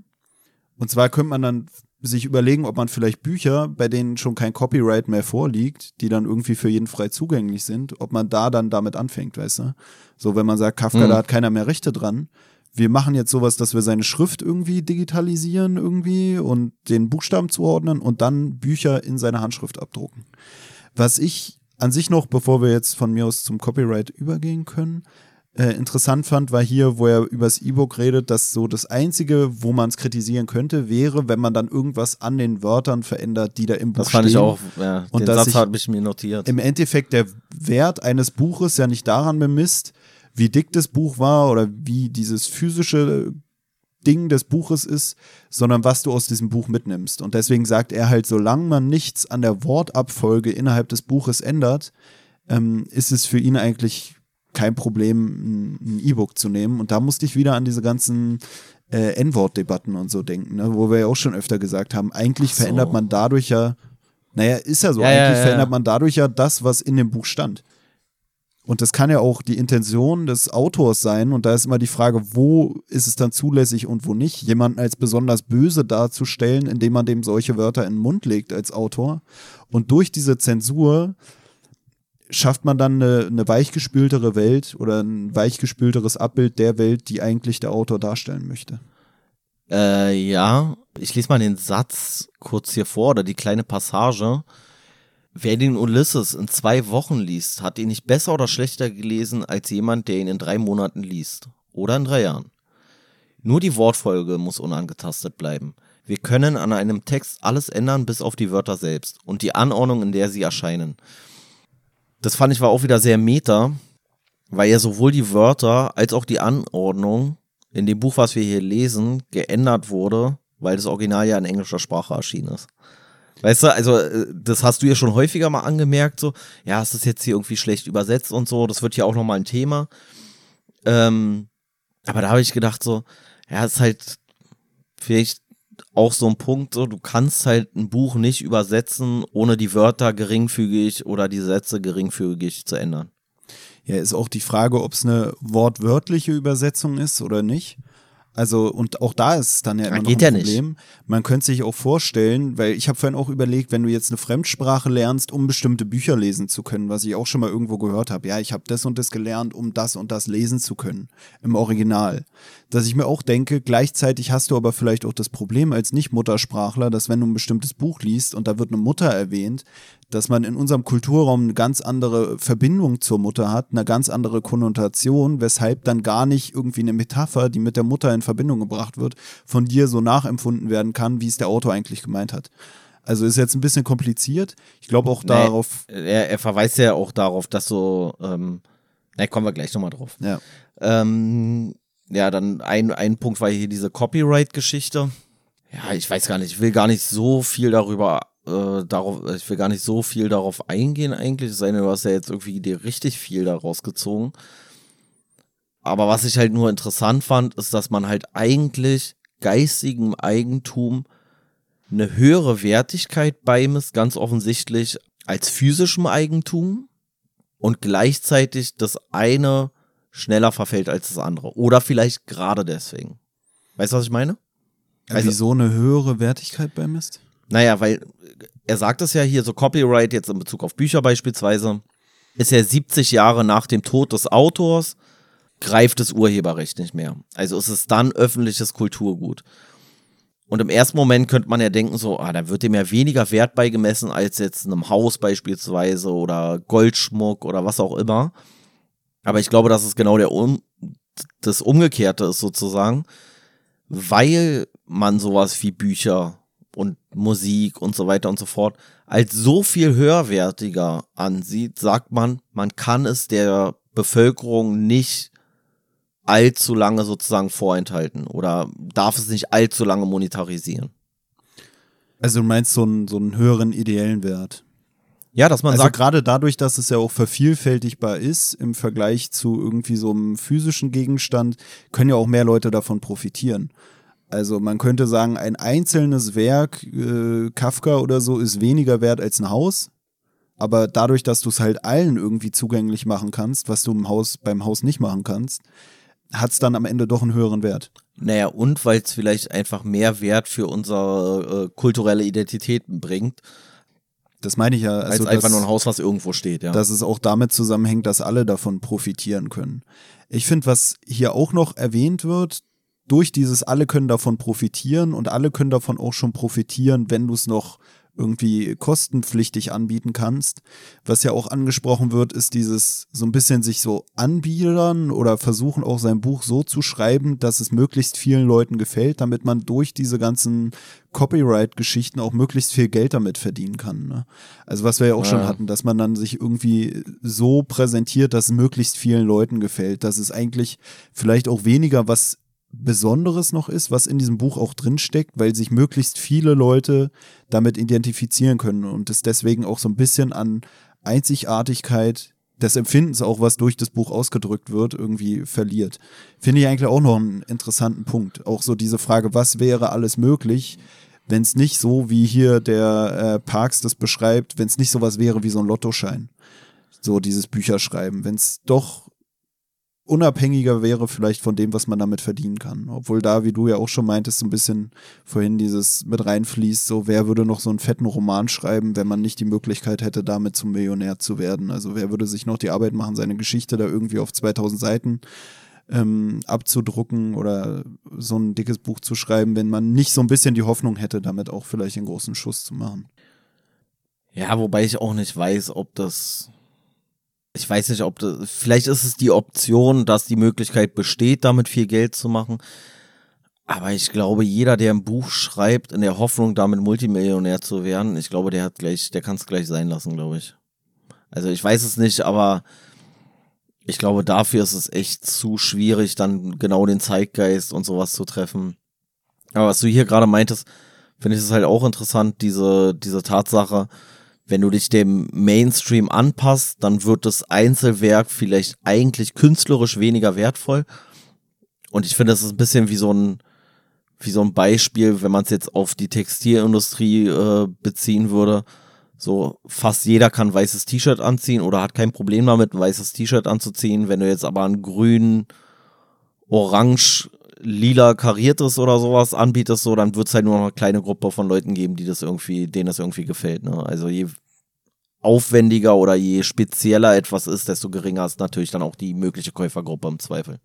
Na, und dann hast du auch wieder so eine Trends, dass das irgendwie, äh, dann kommt der eine mit dem T-Shirt, dann kaufen es erstmal alle nach. So das, was ich ja vorhin auch schon meinte. Das hast ja auch bei Klamotten ganz viel, dass dann auf einmal wieder, hatten wir ja auch schon mal drüber geredet, sowas wie diese Backstreet Boy-Klamotten und Frisuren auf einmal wieder in sind nachdem das früher irgendwie da in den 90ern war es der heiße Scheiß, da haben es alle dann gekauft, dann sind alle so rumgelaufen und irgendwann gab es dann wieder die ganz individuellen, die dann irgendwie, weiß ich nicht, diesen Hip-Hop-Style getragen haben oder oder oder. Jetzt haben wir wieder die Backstreet Boys und bald haben wir wieder diesen Hip-Hop-Style. Und das ist ja nichts, wo man sagen würde, was ich auch meinte mit diesem Sexuellen und sowas, wo man eigentlich sagen würde, das ist irgendwie genetisch bedingt oder das ist uns angeboren sondern es gibt ja da auch immer so diesen Stil, der sich wechselt und dann auch scheinbar immer mal wieder back to the roots geht, weißt du?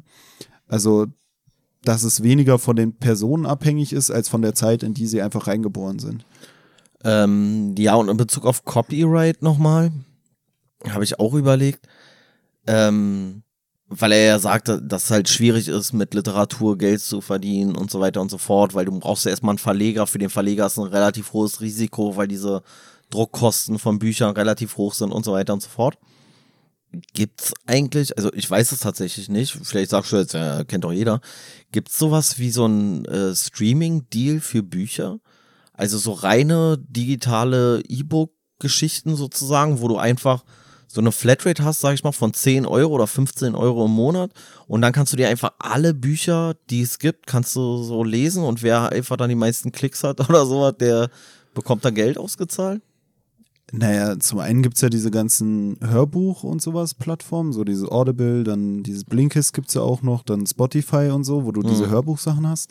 Dann gibt es bei diesem Blinkist zum Beispiel immer noch so eine Leseversion, wo du die Zusammenfassung von Büchern lesen kannst. Und ich glaube, bei sowas wie Amazon gibt es, wenn du Amazon Prime hast, dass du bestimmte E-Books umsonst kriegen kannst. Und das wäre ja dann okay. im Endeffekt sowas in der ah, Art. Okay. Also die haben ja auch, Amazon hat ja auch sein eigenes äh, E-Book-Ding da. Ich weiß nicht, ob es das Kindle ist oder so, aber ich glaube schon. Ich okay, finde auch interessant, dass ähm, fällt mir jetzt erst auf, ist mir beim Lesen gar nicht so aufgefallen, wie man eigentlich immer ganz gut auch hier innerhalb dieses Buches die Kapitel miteinander in Verbindung bringen kann.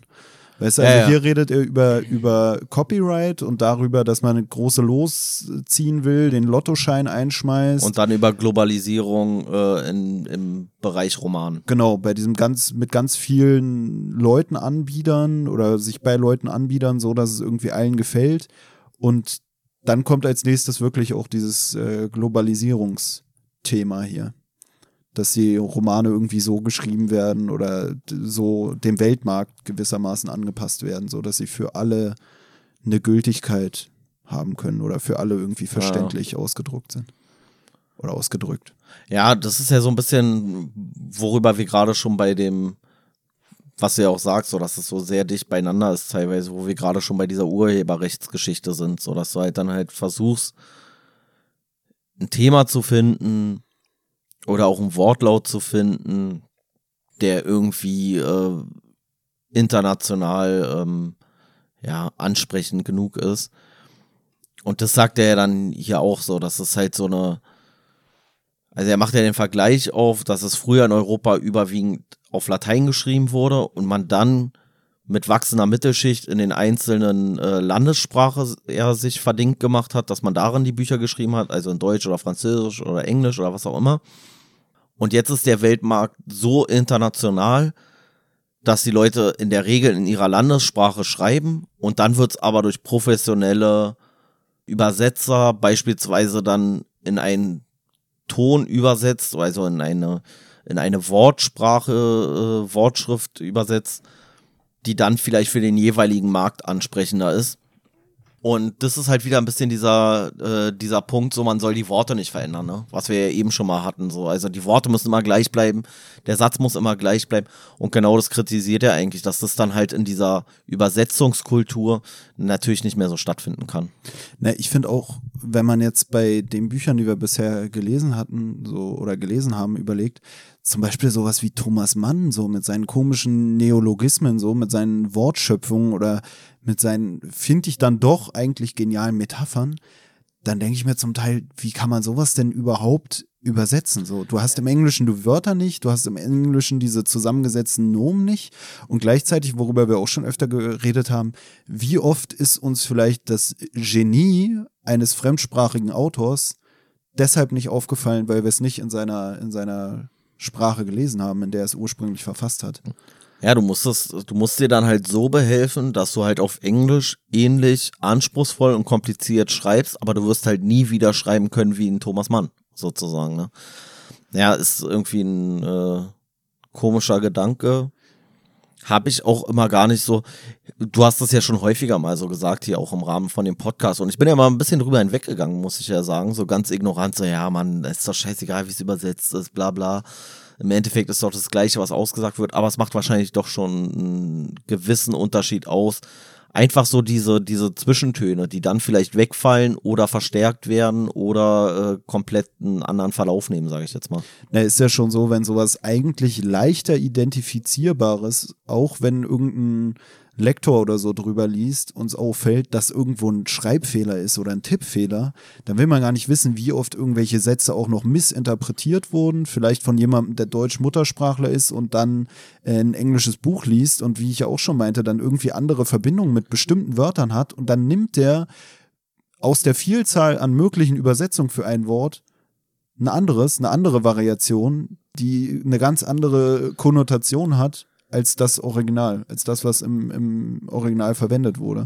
Allein mit dem Englischen so, wenn du sowas wie Mom übersetzt, ob es jetzt mit O ist oder mit U, ist ja eigentlich eine, da steckt ja was anderes mit drin. So, weißt du, allein schon die Identität des, der Das Person. wie, wie bei uns dann vielleicht äh, Mutter oder Mutti oder Mama oder Mutti oder irgendwie sowas, weißt du, hat ja auch dann schon teilweise. Ja, oder, anderen- oder allein schon dieses, diese Feststellung, ob es ein Ami ist oder ein Engländer oder so. Weil die einen machen es mit U, die Mhm. anderen mit A. Du übersetzt es aus dem Englischen, hast es im Deutschen und auf einmal weißt du gar nicht mehr, äh, weißt du, so eine Sachen, die man vielleicht im Roman gar nicht erwähnen würde, wo etwas stattfindet oder so, kommt dadurch, gerät dadurch in, in Vergessenheit oder geht dadurch verloren, dass man es übersetzt und im Deutschen dann da einfach schreibt Mama.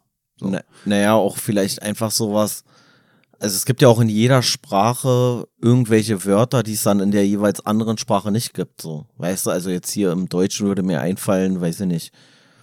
Ich glaube, Fernweh gibt es im Englischen beispielsweise nicht so. Also du kannst es dann halt umschreiben oder irgendwelche Worte, die das so äh, bezeichnen oder ich glaube auch Gemütlichkeit gibt's in dem Sinne im Englischen nicht. Also es ist klar, es gibt so comfortable so, also so bequem, gemütlich, würden wir sagen, aber bei uns ist ja Gemütlichkeit noch auf mehr bezogen. Also du kannst ja in eine Wohnung reinkommen und sagen, hier ist es aber gemütlich, so, weißt du, das heißt ja nicht, dass du bequem sitzt oder so. Na, wo mir das auch immer mit am meisten auffällt, was auch wieder dazu passt, dass ich vorhin das noch meinte mit Gedichten, dass ich finde, dass da die genaue Wortwahl irgendwie auch noch wichtiger ist oder die Wortfolge, Wortabfolge, dass ich finde auch oft, dass so Gedichte oder so mega schwierig zu übersetzen sind. Weil auch wenn du dann noch sowas hast wie Reime oder so, da denke ich mir immer, wie sollst du das übersetzen? Wenn du es wortwörtlich übersetzt, was hier der äh, Parks hier immer im Buch führt er Beispiele aus und sagt dann ja wortwörtlich übersetzt, würde es aber das und das heißen. Und dass ich bei Gedichten oder auch bei irgendwelchen Filmen, wo dann gesungen wird, so wie Disney-Filme oder so, noch mal schwieriger finde, weil ich mir denke, die versuchen da ja auch irgendwie dann Reime reinzukriegen und gleichzeitig geht da aber auch irgendwie was verloren. So, wenn vorher irgendwie beim Gedicht ein Reim viersilbig war und dann übersetzt du es ins Deutsche und dann ist da gar kein Reim mehr drin, dann weiß man nicht, ist es der Stil des Autors? Du kannst aber auch nicht mit anderen Reimwörtern übersetzen. Also, das ist komplett schwierig. Naja, wo ich finde, wo ich es persönlich halt am meisten merke, ist halt wirklich bei so Rap-Songs oder sowas, weißt du? Also wenn du so einen Rap-Track hast, den hörst du auf Englisch und denkst, boah, irgendwie, der hat einen geilen Flow, der hat einen geilen Style, so die Wörter, das, das klingt irgendwie alles harmonisch und du kannst es gar nicht ins Deutsche übersetzen. Es geht einfach null. So, weil klar, du, die, das Grundthema kannst du natürlich übernehmen. Aber du kannst einfach die, die Sprachmelodie etc., das kannst du ja nicht übertragen. Da fällt mir auch was für mich als geil empfundenes ein. Und zwar hatte ich letztens auch irgendwie eine Reaktion von so einem Ami gesehen, so auf einen Kollega-Track. Und der lernt ein bisschen Deutsch und gleichzeitig, wenn er irgendwas nicht versteht, schreibt ihm dann immer sein Chat da die, die Übersetzungen in Text, äh, in, in, schreiben ihm die Leute die Übersetzungen da in den Chat. Mhm. Und wie hier der Parks das auch schon sagt, er sagt auch, um bei diesem globalen Markt ankommen zu können, muss man auch irgendwie komplizierte Formulierungen oder Wortspiele oder so weglassen. Auch irgendwelche, ja, weiß ich nicht, Redewendungen, die so lokal gebunden sind, damit es auch alle verstehen können. Ja. Und da hatte ich ein Video gesehen und da war dann auch so mit Kollege so, der Typ, der hört dann immer, ah, da hat er einen Wie-Vergleich gebracht, weil das Wort Wie gefallen ist. Und dann übersetzen ihm seine Zuhörer oder Zuschauer immer so die, die Passage auf Englisch. Und da ist es dann halt zum Beispiel so, dass wenn du irgendwie so ein Homonym hast, also ein Wort, was sich ja. äh, mit unterschiedlichen Bedeutungen gleich anhört, dass du es dann ja auch im Englischen äh, bedeutet das Wort, also hast du dann wieder andere, Ja. Weiß ich nicht, jetzt so ganz billiges Beispiel, Parkplatz, zum einen da, wo du dein Auto reinstellst, zum anderen irgendwie eine Grünfläche im, im Gartenstil. So. Und dann würdest du sagen Parking Lot and äh, Park. Oder äh, was Ja, ja, ich. weiß, was du meinst. Und, und da würde, würde der. War ein Scheißbeispiel übrigens. Aber ja, ich weiß, war, was du war meinst. auch irgendein Scheiß, der mir einfach so in den Kopf kam jetzt. Mir geht's nur darum, dass dann der Typ, der dann da sitzt, der liest es dann und zum Teil, und das ist mir schon aufgefallen, und das fand ich dann lustig, dass der dann auf seiner Sprache ganz andere Doppeldeutigkeiten daraus entnommen hat, ganz andere Doppeldeutigkeiten in diese deutschen Doppeldeutigkeiten rein interpretiert hat, weil die Übersetzung, die er bekommen hat, halt ganz andere Wörter waren. Und dann hat er selber so, ah, because, mm, mm, mm. und ich dachte mir so, nee, Digga, so ist es nicht gemeint. Aber das ist halt auch so dieses, dass du dann irgendwelche Doppeldeutigkeiten oder so ganz anders interpretierst, dass dann Sprichwörter benutzt werden, weil man sagt, ey, der Ami hat hier ein Sprichwort, dann brauchen wir auch ein Sprichwort und am Ende hast du ein ganz anderes Sprichwort, was eine andere Bedeutung mit sich bringt oder eine andere Interpretation des Gesagten. äh, wo das auch häufig ist, äh, weil das ja auch immer viel so mit so Wortspielen und sowas zu tun hat, äh, wo man es häufig merkt, ist in äh, deutsch synchronisierten Sitcoms oder sowas, dass dann die Gags auf einmal gar nicht mehr funktionieren oder so ko komplett hölzern wirken. Und dann, wenn du dir das englische Original anhörst, so, dann sagst du, ah, okay, ja, jetzt verstehe ich so, weißt du? Ja, ich bin ja sowieso nicht so der Fan von so Sitcoms, deswegen Nee, du bist ja, nicht. auch ein, bist ja auch ein zu hochgebildeter Typ. Nee, ich krieg schon immer, aber ich meine, es gibt ja sowas wie Big Bang Theory, da gibt's ja viele Leute, die gucken sich das auf Deutsch an und beömmeln sich schon. Und ich meine, wenn die deutsche Synchro richtig schlecht wäre, dann würde sie ja gar nicht ankommen, weißt du? Also es Nee, nee, aber die Gags ja sind halt, aber die Gags sind halt trotzdem so auf unterschiedlicher Ebene. So genau das, was du nämlich gerade sagst, dass dann halt so eine Wortspiele da drinne sind, die du aber auf Deutsch nicht, nicht umsetzen kannst, weil es beispielsweise keine Homonyme sind, so weißt du? Na, ich äh, hatte das letztens gemerkt, dass ich äh, wo unterwegs war, wo ein Mitarbeiter Englisch n- Muttersprachler war und der hat dann immer irgendwie einen mit you angesprochen. Und ich fand es irgendwie komisch, weil ich mir dachte, wir waren drei Leute und der sagte die ganze Zeit, ja, you can go there und bla bla bla. Und für mich war dieses you halt ein du. Und ich fand es so komisch, weil ich mir dachte, hä, es ist voll strange gerade, Du, weil mein, du meinst, weil man im englischen oder im amerikanischen Raum you auch eine Gruppe mit anspricht, oder Ja, was? ja, ja. okay. Und ich habe mir in meinem Kopf kam es immer wie so ein Du an und hat, hat mich irgendwie gesträubt. Ich dachte mir so, hä? Hä, warum denn immer you? So, also eigentlich hat er Deutsch gesprochen, Na, immer mal ein you mit drin gehabt in dem Deutsch. das you ist halt eher so dieses Mann, ne? Nee, also man hat- kann da lang gehen oder da lang Er hat gehen. so gesagt, äh, you kannst äh, da hinten sitzen und, und oder you könnt oder Ja. es war auf jeden Fall. Ähm, War sehr lustig, wenn man Mega. dabei war. Ach, und noch was, äh, was ich mir auch schon öfter gedacht hatte, was mir dann jetzt auch gerade eingefallen ist, auch bezüglich dieser Filmsachen und Reime und so, dass ich mir schon öfter gedacht hätte, hatte eigentlich fände ich es cool, so ein Disney-Film äh, mit Rap. Weißt du, wo du dann da irgendwie so einsamer Wolf, was weiß ich, so eine Story hast. Aber da war dann auch für mich wieder das größte Problem, auch wieder diese Übersetzungskacke. Nee, Weißt und du- das wird bestimmt total cringe, Alter. Das wird richtig unangenehm, glaube ich. D- Aber ich hätte Bock auf so einen düsteren Disney-Film Es gibt keine düsteren Disney-Filme. Mit so Battle-Rap-mäßig. ey. Ich fände es eigentlich lustig, aber es würde, glaube ich, nicht funktionieren mit den Reimen und sowas halt allein schon. Da wäre, glaube ich, so ein Verbiegen der Texte, so dass es dann komplett äh, bescheuert werden würde. Ich wäre dem theoretisch aufgeschlossen gegenüber deinem komischen Filmprojekt von Walt Disney. Aber ich glaube, in der praktischen Umsetzung würde es mir aller Wahrscheinlichkeit nach gar nicht gefallen. Hast du noch was hier zu dem? Na, generell ist mir ist noch ein Punkt, äh, der auch eigentlich auch noch mit dem Copyright zusammenhing. Und zwar diese ganze Geschichte, dass man durch sowas wie zum Beispiel ja diese Copyright-Sache, dass der Staat irgendwie dein Eigentum schützt, was er hier auch anführt, dass man deswegen dann auch weniger vielleicht so revolutionäre Schriften vielleicht rausbringen würde, die irgendwie für einen Umsturz des Systems sorgen, weil man ja selber auch profitiert von dem System, wie es ist, dadurch, ah. dass das einem irgendwie die, die Verdienstquelle sozusagen sichert. Ja, da gab es auch so eine interessante Passage, so dass sich eigentlich alle Autoren immer mit so einem eher linken anti-autoritärem Milieu, sage ich mal, identifizieren, aber durch diese ganze Copyright-Geschichte und dieser Verwurzelung mit dem Staat sie eigentlich diesbezüglich sehr konservativ sind, sozusagen. Ne? Du meintest, glaube ich, diese, diese Passage ja, sozusagen. Und wo ich das auch manchmal lustig finde, ist, wenn ich so in Buchläden unterwegs bin und mich dann manchmal doch wundere, wie viele Bücher da dann doch noch stehen, die von Leuten geschrieben sind, die eigentlich in der Öffentlichkeit auch so, so ein bisschen verbrannt wirken, meiner Meinung nach. Weißt du, also sowas wie Attila Hildmann, der wurde dann ja aktiv gestrichen, da hatten wir ja auch schon drüber geredet in unserer Folge ja. Erbinformation zu Stephen Hawking. Aber sowas wie der Sukarit Bhakti oder so, da stehen dann da seine Bücher im Regal irgendwie in der Bestsellerliste, sogar mit einem Spiegel-Bestseller-Sticker drauf. Und ich denke mir so, hä, ist das nicht so einer, der da Haupt naja, Opfer will ich jetzt, aber eine von den Personen ist, die am meisten eigentlich gleichzeitig zerrissen werden. So, das finde naja, ich dann schon lustig zum naja, Teil. und was, was ich auch einen lustigen Aspekt finde, ist, dass diese angeblich linken anti-autoritären äh, Schriftsteller, die sich zumindest dann so empfinden, so beschreibt es ja, dass die meisten sich in diese, in diese Kategorie einsortieren würden.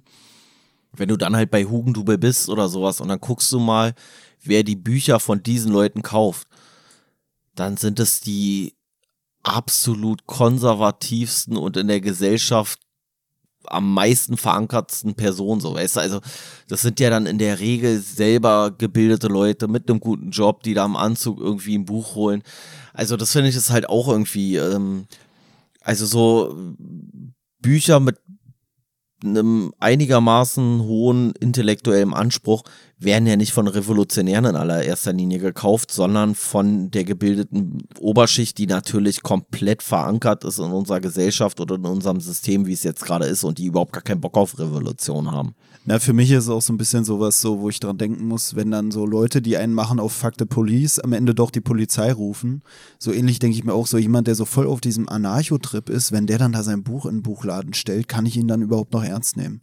Weißt du, das ist ja auch so ein bisschen so dieses, man ist vielleicht gegen das System und gegen den Staat und bla, aber gleichzeitig beruft man sich dann auf seinen, ähm, auf sein Copyright. Ist ja auch sowas, was man so bei Bushido sehen konnte, wo es auch kritisiert wurde, ne? Dass er so, äh, auf der einen Seite fickt den Staat, fickt die Polizei und was weiß ich gemacht ja, hat. und andererseits hat er seine Fans abgemahnt, die einmal einen Song runtergeladen genau, haben. Genau, da so. war er dann so ganz vorne mit dabei, wenn sowas passiert ist. Habe ich immer gar nicht so wahrgenommen als so ein Problem. Jetzt, wenn ich so drüber nachdenke, verstehe ich es dann doch schon ein bisschen so. Ist übrigens auch geil, dieser Dokumentation von Bushido. Da gibt es so eine Stelle, und da ist, ich glaube, die bezieht sich auf Ali Boumaier, also hier den Cousin von äh, Arafat Abu Chaka mit dem er jetzt ja am Clinch ist. Und dann beschwert er sich, wie Ali Boumaier bei der Polizei gelogen hat. Also wie kann er es wagen, bei der Polizei zu lügen? Und dann sagt er so, ja, ich habe noch nie bei der Polizei gelogen. Ich würde niemals bei der Polizei lügen. Das würde ich niemals machen. Wenn, dann war ich da und habe gar nichts gesagt. Und dann sagt sogar seine Frau so, naja, ist ja auch nicht besser. Das ist ja fast genau das gleiche wie Lügen. Weißt du, wenn du hingehst und nicht die Wahrheit sagst, ist es auch nicht so viel besser, als wenn du nicht, äh, als wenn du aktiv lügst, sozusagen. Und da finde ich es auch, es ist so ein richtig selbstgerechter Augenblick äh, von Bushido, wo ich so sage, ey, du hast in jedem Song gesagt so und jetzt wirfst du es den Leuten vor, so weißt du, also war auch ein bisschen albern. Na, vor allem hat er ja auch in jedem Interview und sogar da bei Halaschka oder so, da bei Stern TV. Ach nee, da war ja der Ken, äh, der Ken Jepsen wollte ich gerade sagen. Der, äh, wer ist der denn nochmal? K1. Der K1. Nee, aber das Ding ist ja, er hat ja, also dann soll er von mir aus lieber bei der Polizei lügen und in der Öffentlichkeit die Wahrheit sagen, aber nicht in Interviews sagen, von wegen K1 ist der Idiot, der lügt. Das wäre auch richtig dumm, ne? Wenn er so bei der Polizei, wo einer so sitzt und sagen würde so, äh, nee, Glück hier und dann geht er raus und macht bei Stern TV, sagt er das Gegenteil. Nee, aber mir geht's ja darum, er sagt, er hat bei der Polizei nie gelogen, wenn, dann hat er gar nichts gesagt, aber in der Öffentlichkeit hat er ja gelogen. Und dann kann man auch, wenn dann irgendwann da Polizeiprotokolle, also ich weiß ja nicht, ob es so stimmt, wie er es da gesagt hat, dass er da nie gelogen hätte, aber wenn Polizeiprotokolle rauskommen, dann würde man sagen können, ja, aber hier hat er ja, also bei der Polizei, da hat er nichts gesagt. Das heißt, seine Aussagen in Interviews und bei der Polizei widersprechen sich nicht. Aber im Endeffekt ist ja das, was in der Öffentlichkeit dann dargestellt wird, von ihm das Entscheidende, so das, was die Leute mitkriegen. Und das ist dann ja, ja, hier der äh, K1, der labert Scheiße und bla und äh, ich bin kein äh, Sklave von den Abu Chakas oder so ein Scheiß. Weißt du, also Ja, finde ich im ey. Endeffekt auch nicht besser, dann in der Öffentlichkeit zu lügen. Weil wenn er bei der Polizei die Wahrheit sagen würde, in der Öffentlichkeit lügen, so, dann würde es sich immerhin widersprechen können oder so, aber so bei der Polizei gar nichts sagen und in der Öffentlichkeit lügen, dann kommt bei der Öffentlichkeit am Ende nur die Lüge an. Und ja, ist auch nicht besser, finde ich. Ich weiß jetzt auch gar nicht, wie wir darauf gekommen sind, aber abschließend kann man auf jeden Fall festhalten zum Thema Bushido. Sämtliche Songs und Interviews sind aus heutiger Sicht wahnsinnig schlecht gealtert. Das kann man einfach mal so sagen und so stehen lassen, glaube ich. Ähm, ich weiß überhaupt nicht, wie wir darauf jetzt gekommen sind. Ist aber auch egal. Copyright. Ach ja, richtig. Naja, er hat dann ja noch dieses Kapitel vom Falschlesen, wo er auch so ein bisschen versucht zu ergründen, woran es liegt, dass Leute da was missinterpretieren oder so. Das haben wir ja jetzt auch schon so ein bisschen gesagt, dass es auch immer von der eigenen Persönlichkeit abhängt, wie man etwas liest, wie man etwas versteht und wie man etwas äh, interpretiert. Na, auch woher die, die komplett unterschiedliche Wahrnehmung von einem Buch kommt. So. Also, dass ich vielleicht ein Buch lese und ganz anderer Meinung bin als du. Ne? Na, und da muss ich auch dran denken, dass wenn man zum Beispiel Rezensionen oder so im Internet sieht, ne, und dann hat er ein Buch fünf Sterne und wir lesen es und denken uns so, hä, auch sowas wie Paulo Coelho, ne, was ja so gehypt ist, und man liest es und findet es nicht gut, dass das halt auch so ein bisschen das Problem ist, dass Leute, die so ein Buch bewerten, wahrscheinlich auch eher Leute sind, die so ein Buch gelesen haben oder die so ein Buch lesen würden. Weißt du, ursprünglich hätten wir bei vielen Und, Büchern, die wir und bisher vielleicht auch haben, eher die Leute, die das Buch dann vielleicht auch zu Ende gelesen haben und nicht einfach nur die ersten drei Seiten und dann wieder in den Schrank, so weißt du. Naja, aber bei vielen Büchern, die wir jetzt schon gelesen haben oder die wir noch lesen werden, da gibt es ja bestimmt auch Bücher, wo wir sagen würden, ey, das hätte ich mir niemals genommen. Und jemand, der da so Ja. eine Amazon-Review schreibt, der hat ja in der Regel schon den Schritt gemacht, sich das Buch zu kaufen. Also der wird ja zumindest den Titel so ansprechend gefunden haben, dass er sich's genommen hat oder auch die Rückseite des Buches, weil keiner würde eigentlich sich ein Buch im, im Buchladen nehmen, die Rückseite lesen, sagen, ja, voll der Kack, interessiert mich nicht und dann bei Amazon schreiben, das Buch ist scheiße.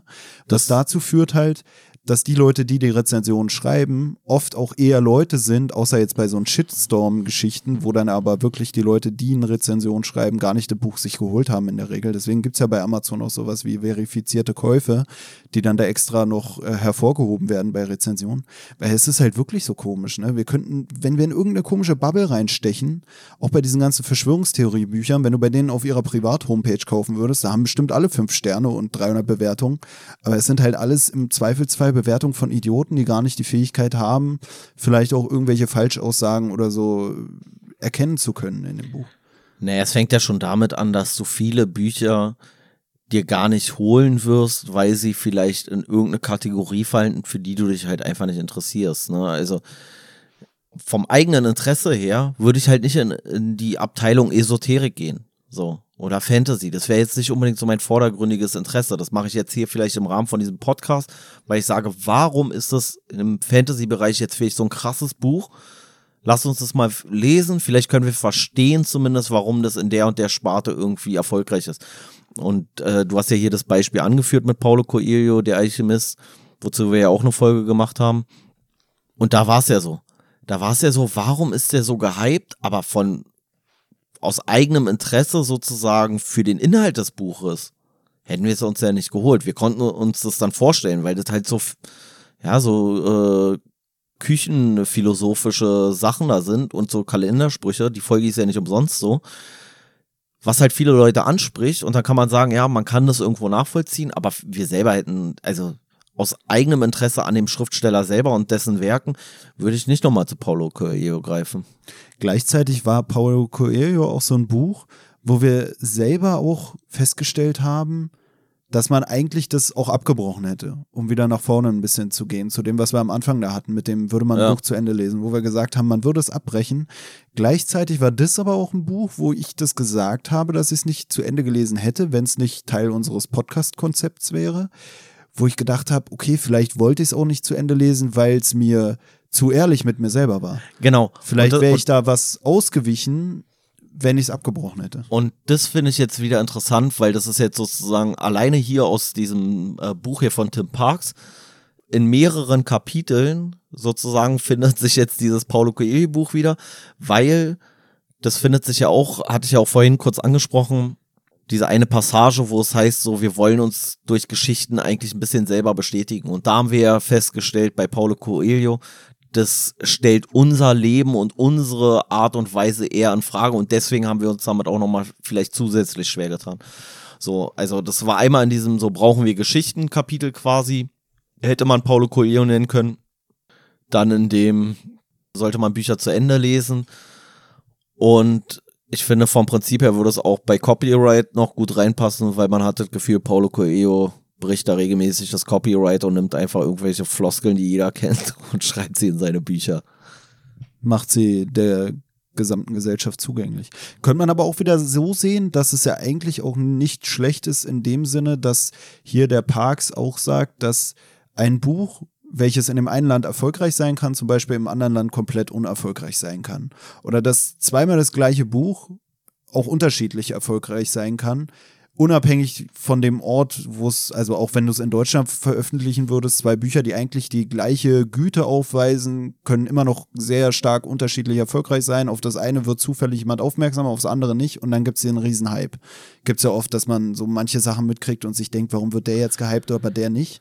Und ähm, da könnte man auch sagen, da ist sowas dann wie dieses Plagiieren, was du jetzt dem Paulo Coelho da unterstellen wolltest, eigentlich in der Hinsicht vielleicht auch nicht schlecht, als dass er dadurch auch das für alle zugänglich macht, was sonst vielleicht unterm Radar geblieben wäre.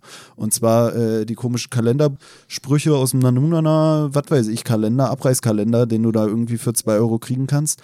Und wenn man mal sieht, wie viele da noch im Januar übrig bleiben, ist es vielleicht manchmal gar nicht so schlecht, weil man das dann nochmal irgendwie zum Paulo Coelho-Buch verwurstet, die ganze Geschichte. So viel zu Paulo Coelho, der ist richtig gut weggekommen hier gerade. Aber die Folge ist trotzdem hörenswert, also Kalendersprüche, Paulo Coelho, gönnt euch. Ich finde hier auch interessant, das haben wir ja jetzt auch schon festgestellt, sowohl bei den Gesprächsthemen als auch bei den Büchern, die wir für gut oder schlecht erachtet haben, jetzt hier innerhalb unseres Gespräches schon wieder, sehr meta übrigens auch alles, ist sein letztes Kapitel ist ja was äh, sein eigenes Lesen prägte. Und da habe ich mich im Zuge des Lesens hier auch schon wieder gefragt, ob wir vielleicht zu ähnlich sozialisiert sind, um kontroverse um kontrovers über Bücher zu reden, Ja, sozusagen. ja. Also in dem Sinne, dass uns wahrscheinlich eher die gleichen Bücher gefallen. Ähm, ja, wobei wir ja auch schon festgestellt haben, dass es nicht zwangsläufig so ist. Also du hast ja schon für, für das ein oder andere Buch eher eine Faszination entwickelt als ich. Und ich glaube umgekehrt wahrscheinlich auch. Aber Ja, aber, aber klar, wir sind, haben ein sehr ähnliches äh, Elternhaus zwangsläufig, weil, weil unsere, unsere Mütter ja blutsverwandt sind, äh, sind in einer ähnlichen Gegend groß geworden, ja klar.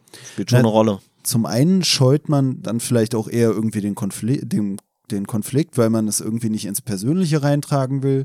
Dann hat man sich sich gegenseitig vielleicht auch schon oft genug erklärt, so dass man es eigentlich im Podcast nicht immer immer alles ausführen muss. Also da, wo wir vielleicht dann irgendwelche diskutablen Themen haben oder Meinungsverschiedenheiten haben, haben wir vielleicht schon so oft drüber geredet, dass es für uns schon irgendwie tolerierbar ist, die Gegenmeinung oder die andere Seite oder dass es schon akzeptierbar ist.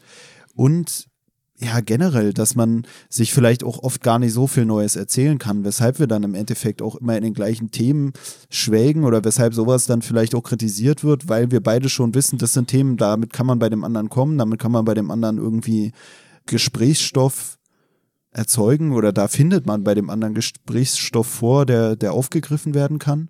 Weißt du, also das habe ich mich dann selber gefragt. So. Ja, wobei. Also ich glaube, bei Canterville zum Beispiel, wenn da eine dritte Person bei gewesen wäre, der gar keinen Bock auf die, diese kulturelle Aneignungsthematik hat, dann wäre vielleicht wirklich was komplett anderes rausgekommen. Ja, mit Sicherheit. Oder halt nichts. Oder das wäre so eine Quatschfolge, wie wir sie sonst manchmal schon hatten, bei Büchern, wo wir selber vielleicht weniger mit anfangen konnten. Ja. Also definitiv so, klar, wenn jetzt noch eine neue Facette mit reinkommt, ist ja logisch, dass sich das Gespräch auch anders entwickelt oder sich bestimmte Bereiche eines Gesprächs schneller totlaufen oder man merkt so, ah, da kann die eine Person vielleicht nicht mit connecten, lass uns mal über was anderes reden oder so, ist ja logisch. Aber trotzdem glaube ich ja, dass wir natürlich auch so in der Persönlichkeit oder so, haben wir natürlich Parallelen so in bestimmten Interessensbereichen oder in bestimmten, äh, in bestimmten Bereichen der Weltanschauung oder was weiß ich was. Aber er bezieht sich ja hier auch auf äh, seine Geschwister sozusagen und sein Bruder, sein älterer Bruder war so ein bisschen so ein, ich sag mal so der Revolutionär, also der so, so ein bisschen schwarze Schaf, der hat halt viel, ein bisschen über die St äh, Stränge geschlagen, hat viel auch provoziert, weil sie, die sind in so einem sehr christlichen Elternhaus groß geworden. Und der hat sich dann halt mit irgendwelchen okkulten Sachen auch beschäftigt, mit in Anführungszeichen böser Literatur, also die nicht so in dieses protestantische Elternhaus gepasst hat im Bereich Musik und so weiter und so fort. Also der hat so ein bisschen so dieses Anti-Konzept gefahren. Seine Schwester war so die überangepasste, die so äh, total ähm, vorzeigbar war. Und er war irgendwo in, in der Mitte dazwischen so. Und die hätten wahrscheinlich auch trotzdem dann anders, obwohl sie aus dem gleichen Sozio äh, soziokulturellen Bereich kommen oder in der gleichen soziokulturellen Bubble irgendwo waren, vielleicht trotzdem dann kontrovers über Bücher gesprochen, weil die Persönlichkeiten sich ja trotzdem unterscheiden. Und trotz vieler Ähnlichkeiten, die wir vielleicht auch haben, haben wir ja, glaube ich, auch so Sachen, wo ich ganz anders bin als du. Na, er führt hier ja auch auf, dass die auch alle gewissermaßen durch die gleichen Geschichten geprägt werden oder wurden. Also seine Familie eine gewisse Familienhistorie hat in Form der Geschichten, die sie sich zu Gemüte geführt haben, die die Eltern, im, im, als die Kinder jung waren, vorgelesen haben und so.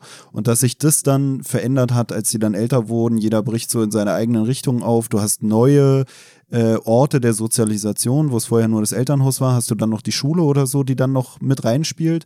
So ist es ja bei uns auch, dass wir uns in der Hinsicht dann auch schon wieder unterscheiden und mit den Erfahrungen, die wir gesammelt haben, merkt man ja auch in unseren Erzählungen hier im Podcast, dass wir zum einen durch die unterschiedliche Generationen, in der wir groß geworden sind, also durch diese acht Jahre Altersunterschied, unterschiedliche Erfahrungen haben, die irgendwie mit dem Lebenszeitpunkt zu tun haben, also damit, wann man, wie alt man war, als 9-11 war oder so ein Käse und auch mit irgendwelchen Klassengeschichten, irgendwie andere schulische Erfahrungen und so. Gleichzeitig ist mir dann aber auch aufgefallen, dass jetzt gerade durch auch diesen Podcast, der ja auch relativ viel Zeit in Anspruch nimmt, auch äh, bei uns beiden immer die gleichen Bücher sind, die wir dann lesen. Wir haben generell schon festgestellt, wir halten uns viel zusammen auf. Wir ähm, gucken ähnliche YouTube-Videos. Wir haben mittlerweile den gleichen YouTube-Algorithmus. Wir, wir, haben, wir haben sogar inzwischen den gleichen Periodenzyklus, haben wir festgestellt. So, mhm. weißt du? Es ist halt wirklich, ein bisschen, ein bisschen albern ist es halt wirklich, weil zwangsläufig auf einmal so ganz viele Themen durch diesen Podcast ähnlich sind. Also einmal die, das Treffen selber so, wo wir dann darüber reden, aber dann auch, ja, ey, ich war jetzt gerade bei Hugendubel, ich habe jetzt gerade, also Hugendubel darf man ja, weiß ich nicht, doch dürfen wir sagen, wir machen ja keine Werbung, so ist ja scheißegal. So, oder bei Thalia oder bei irgendeiner Buchhandlung eures Vertrauens. So, äh, ich habe jetzt ein Buch geholt, ich habe jetzt das gemacht, so, es dreht sich natürlich jetzt viel darum und dadurch gleicht sich wahrscheinlich auch immer mehr jetzt so diese, also die Gegenwartsempfindung ist wahrscheinlich bei uns viel, viel ähnlicher als die Vergangenheitsempfindung, sagen wir es mal so. Ja, auch gleichzeitig dann durch diese ganze Corona-bedingte Geschichte mit dem, dass man mehr zu Hause geblieben ist, bei dir dann diese Verletzungen, dass man da weniger so externe Sachen mit reinbringen konnte und deshalb äh, auch eher dann bei den Sachen, die man erlebt hat oder die man erzählen konnte oder erzählen kann, eigentlich sich eher auf ähnliche Sachen bezieht oder auf die gleichen Sachen bezieht. Und vielleicht hat das auch dafür gesorgt, dass man dann am Ende oft äh, vielleicht wirklich die gleichen Themen hatte. Ja, wobei ich das gar nicht so, also klar, es gibt so bestimmte Themen, die sind so sehr wiederkehrend, aber ich muss sagen, wir haben schon über ganz, also über Sachen, über die wir auch vorher, glaube ich, noch nie so geredet haben. Also wenn man jetzt guckt, so bei, ich weiß gar nicht mehr, wo das war, bei Schachnovelle oder so, dann haben wir da auch über irgendwelche Sachen, über die wir uns, glaube ich, vorher auch noch nie einen Kopf gemacht haben, äh, unterhalten oder bei Peter Pan oder sowas. klar, es gibt halt so diese für uns zumindest so wahrgenommenen Themen, die im Moment so viel so diesen gesellschaftlichen Diskurs überschatten und die kehren dann halt vielleicht öfter wieder als andere. Aber ich muss sagen, für uns selber haben wir uns mit viel mehr Themen auseinandergesetzt, dadurch, dass wir gar nicht mehr, also dadurch, dass die Bücher uns auch ein Stück weit dann die Themen vorgeben, so, weißt du, also, hm. also ich würde das gar nicht so krass empfinden, aber vielleicht ist es für Außenstehende anders. Ja, ne, für mich war dann nur so dieser Gedanke, ob es vielleicht dann doch zu sehr von außen gelenkt wird, was man sieht oder was man wahrnimmt beim Lesen, als vom Buch selber, weißt du? Also ob was da stärker ist, das Buch oder der, die eigene, das eigene Vorwissen, was mehr in die Wahrnehmung des Textes oder so einfließt auch, weißt du, ob man zu sehr dann vielleicht von sich selbst gesteuert ist und zu wenig von dem Text. Also so sagt ja. er hier es ja auch. Also der Parks sagt hier ja auch so ein bisschen, dass ähm, sich die eigene Identität dann offenbart, wenn man mit irgendwie einer neuen Situation oder einem neuen Buch, einem neuen Stück Literatur konfrontiert wird. Und dass Literatur unvoreingenommen zu begegnen heißen würde, aus dem Nichts zu kommen, ein Niemand zu sein. Also das, also diese, diese ja, ja. Also, ja, ja. Wirkung des eigenen Seins, der eigenen Identität auf das Verständnis von ja, gut, ist ja, ist ja logisch. Ist ja, ist ja, ja, klar, ist ja logisch. Also du kannst ja nicht frei von Eindrücken ja. irgendwie auf, auf ein Buch äh, reagieren. Ist ja Quatsch. Also ist ja, ist ja logisch, dass es so ist. Im Endeffekt steckt da auch wieder dieses drin, es gibt keine Objektivität. So, was wir ja auch hatten oder was ich auch meinte mit dieser mit diesen Amazon-Bewertungen. Dann verlässt man sich da auf irgendwelche Bewertungen, wo Leute schreiben, furioses Finale oder oh, top, fünf ja. Sterne, richtig spannend. Und du liest es und denkst dir so, ja, ist scheinbar spannend für alle Leute, die irgendwie äh, nach zweimal neunter Klasse die Schule abgebrochen haben oder so. Aber das ist halt dann doch wieder eine andere Sozialisation, als man sie selber hatte, eine andere Prägung der eigenen Persönlichkeit, die dazu führt, dass man dann auch eine andere Wahrnehmung davon hat oder ein anderes Gefühl für Spannung. So haben wir ja auch letztens drüber geredet bei der Mann, der seine Frau mit dem Hut verwechselte. So jemand, der den Krieg durchlebt hat, der wird wahrscheinlich nicht sagen, boah, das ist jetzt, also wir finden ja. Corona, für uns war Corona ein aufwühlendes Ereignis, eine spannende Sache oder ist was Interessantes oder mal was anderes. Nee. Wo ich letztens auch noch meinte beim Jahresrückblick so, ja, wann ist mal wieder Krieg hier? Wir brauchen mal wieder was Neues. So, es ist, weil man einfach von dem, was man selber erlebt hat, irgendwann dann schon gelangweilt ist. Es kommt nichts Neues mehr. Und andere würden sagen, ey, das ist das Spannendste überhaupt jetzt hier mit Corona. Ja, ja, aber ich glaube, der Einzige, der Corona richtig spannend war, war Karl Lauterbach. Also der fand Corona, glaube ich, richtig spannend, weil der war ja auch im Stress. War ja der Einzige, der nicht eingesperrt wurde, außer bei Lanz. bei Lanz im Studio ist er eingesperrt worden, glaube ich. Aber ansonsten so, ey, nee, also ich fand Corona überhaupt nicht spannend, davon mal abgesehen. Und ich glaube auch, dass viele Leute, die bei dem einen oder anderen Buch geschrieben haben, dann vielleicht furioses Finale oder so und wir haben das vielleicht ein bisschen anders wahrgenommen. Da denke ich, dass die Lebensrealitäten schon wieder sehr, sehr unterschiedlich sind, wie du es ja auch gerade gesagt hast.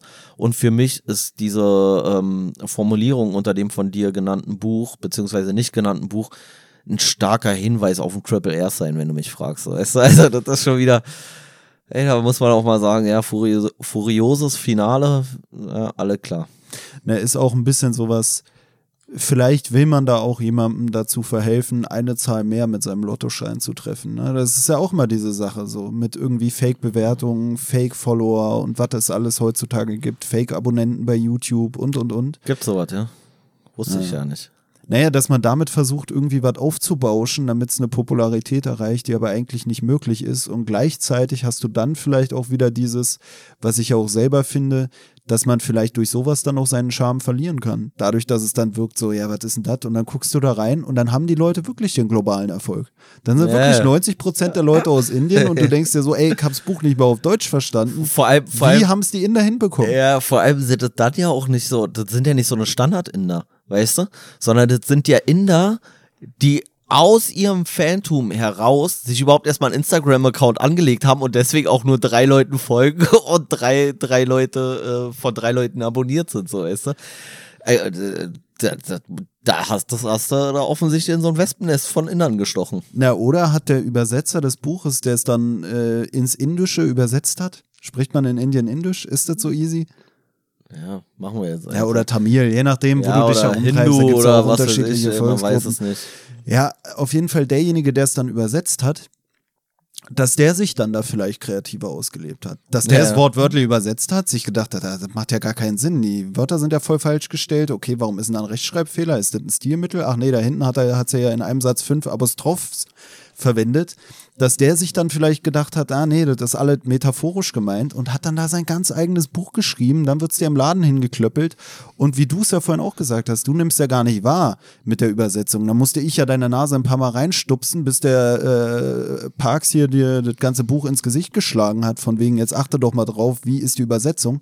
Vielleicht haben wir da den Fall, dass so viele Leute sich so verhalten wie du, dass sie gar nicht darauf achten, wer hat es übersetzt, ist, hat die Übersetzung überhaupt was verändert am Originalwerk, dass die ganzen Inder dann sich dachten, boah, das ist, das ist wirklich, Weißt du, was einfach, glaube ich, das Problem war, warum ich auf deine Hinweise... ist ja schon die Frage, ob in äh, Indien sowas wie Schicksal mit Karma übersetzt wird und dann hast du gleich eine ganz andere äh, Bedeutung Dann sind richtig eines möglichen äh, Stückes So. Literatur. Ja, ja.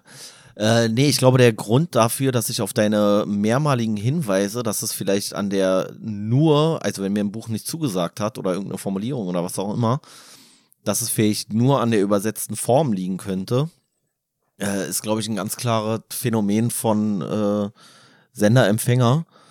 Und ich glaube nicht, ich habe falsch empfangen, du hast falsch gesendet. Also man kann auch immer so jede Verantwortung abschieben und sagen, Sender-Empfänger, da war irgendwo der Fehler. Meiner Meinung nach lag der bei dir als Sender. Na, und dann äh, können wir auch sagen, wenn jemandem die Folge nicht zugesagt haben sollte. Dann ist das ein Dann Problem das von euch.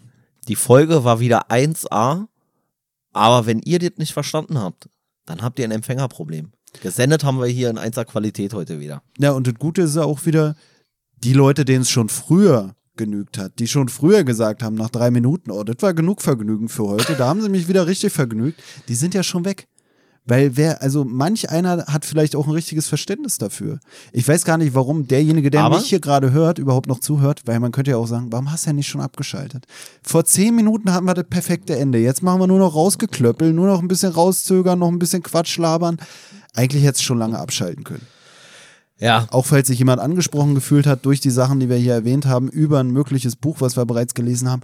Warum hast du nicht einfach abgeschaltet, als es noch schön war? Ich, ich denke nicht, dass diese Person, äh, nachdem wir ihr Buch besprochen haben, hier noch weiter zugehört hat. Schon gar nicht jetzt bis zum Schluss. Obwohl wir sie namentlich erwähnen. Vielleicht verlinken wir sie bei Instagram. Aber vielleicht kommen wir auch nicht durch, weil zu viele Inder sie auch noch verlinkt haben. Man weiß es nicht. Ich glaube auch, äh, der Allmächtige hört alles.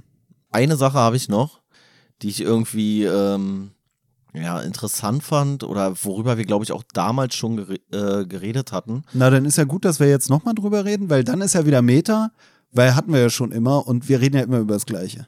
Dann hau mal raus. Das spannende Thema, womit wir schon bisher immer die fünf Follower, äh, die fünf Hörer abgeschreckt haben. Ähm, nee, ich glaube, wir hatten darüber geredet bei, ist heute irgendwie ein bisschen überrepräsentiert, aber bei Tod in Venedig von Thomas Mann hatten wir das, oder hatte ich das, glaube ich, angemerkt. Und hier schreibt er nämlich, wenn ich ein Buch wie William Giraldes Busy Monsters verrissen habe, dann weil es mir eine Übung in literarischem Exhibitionismus zu sein schien. Für mich war das Intellektualität als Selbstzweck. Selbstverliebtes Posieren mit dem Hauptanliegen, dem Leser das Zugeständnis zu entlocken, dass der Autor klug sei. Und das finde ich, äh, finde ich auch irgendwie, äh, ja, so ein Gedanken, den ich ja damals schon bei Thomas Mann hatte. Ob er teilweise so geschrieben hat, nur um seine Leser zu beeindrucken, wie geil er schreibt und eigentlich hat er gar keinen Bock, das Buch zu schreiben. Deswegen habe ich das hier nochmal vorgelesen und das finde ich irgendwie, das ist dann was, wo bei mir dann schnell so, oder wo ich auch schon manchmal den Eindruck hatte, dass das so bei dem Autoren so das vordergründige Ding ist und wo ich dann so ein bisschen abgeturnt war von dem Buch. Ja, auf die äh, Welt des Schriftstellers werden wir auch in den äh, folgenden Kapiteln, also in den nächsten Folgen kurz und bündig zu diesem Buch noch eingehen. Ähm, generell war es auch was, äh, was ich meiner Mutter gesagt habe, als ich zu ihr meinte, dass wir hier jetzt dieses Buch lesen, dass man ja auch generell immer im Kopf behalten muss, dass die Leute, die ein Buch veröffentlichen, ja scheinbar so überzeugt waren von ihrem eigenen Werk, dass sie es überhaupt veröffentlicht haben. Ne? Also es ist ja immer irgendwie auch so ein, so ein, für mich gehört immer auch so ein gewisses Selbstbewusstsein dazu, seine Bücher zu veröffentlichen. Und da haben wir auch sogar wieder sowas wie bei Kafka, der war ja, glaube ich, sogar ein Autor, der viele Sachen gar nicht veröffentlicht hatte, die dann nach seinem Tod oder von Freunden dann irgendwie der Öffentlichkeit zugänglich gemacht wurden. Ja. Also der ja generell auch scheinbar eher selbstkritisch unterwegs war, auch in der Mhm. Hinsicht, dass er dann gesagt hat, ey, ich muss es noch fertigstellen oder dass er halt nicht immer so überzeugt war, wohingegen wir so jemanden haben wie den äh, Thomas Mann, der gesagt hat, der Kristall ist rein. Gleichzeitig lässt sich bei Thomas Mann aber auch festhalten, dass das ja ursprünglich auch nur 100 Leuten hat zukommen lassen und die waren halt so äh, überzeugt davon, dass es dann am Ende doch der größeren, doch der Welt zugänglich gemacht hat, wo wir ja auch wieder bei dieser Copyright-Thematik Ja, waren, kulturell wertvoll. Er wollte es gar nicht allen geben. Die Leute, denen er es gegeben hat, haben gesagt, ey, das musst du allen zugänglich machen und dann ging es auf die große Reise um die Welt. Ja, wobei Thomas Mann natürlich auch noch andere Bücher geschrieben hat, so, und die hat er ja dann veröffentlicht. Und ich denke, der war schon sehr von sich überzeugt, so. Aber man muss, muss man halt auch immer sagen, so, es ist ja auch nicht 100% unbegründet bei ihm. Also, wenn man das Buch von ihm jetzt, also das hier Tod in Venedig beispielsweise gelesen hat, da muss man sagen, so, der hat ja was drauf sprachlich, das kann ihm ja irgendwie keiner abstreiten. Und was du sagst, so, der Leute müssen davon überzeugt sein, wenn sie ein Buch überhaupt veröffentlichen. Ich glaube, diese Zeiten sind ein Stück weit vorbei. Weil ich glaube, durch diese, diese geringere Hürde des Veröffentlichens, gerade in Form von E-Books und so, also manche hauen ja ihre Bücher schon gar nicht mehr als Druck raus, sondern nur noch als E-Book. Und da gibt's doch sogar diese, diese komischen Dinger, die da in, in China wie am Fließband geschrieben werden oder sowas, wo du einfach nur rausballerst, weißt du, so irgendeiner wird schon kaufen, so, und dann hast du da einen Ghostwriter und für 100 Euro schreibt er dir da ein Buch und setzt da irgendwelche Textfragmente zusammen. Und wenn es sich oft genug verkauft hat, so, dann hast du trotzdem Schnapp gemacht. Ja, das ist ja so ein bisschen so eine Scharlatanerie auch mit diesen ganzen E-Book-Sachen. Da gibt's ja auch so Kurse bei YouTube von wegen, wie Ja, man da seine eigenen Business-E-Books oder so schreibt.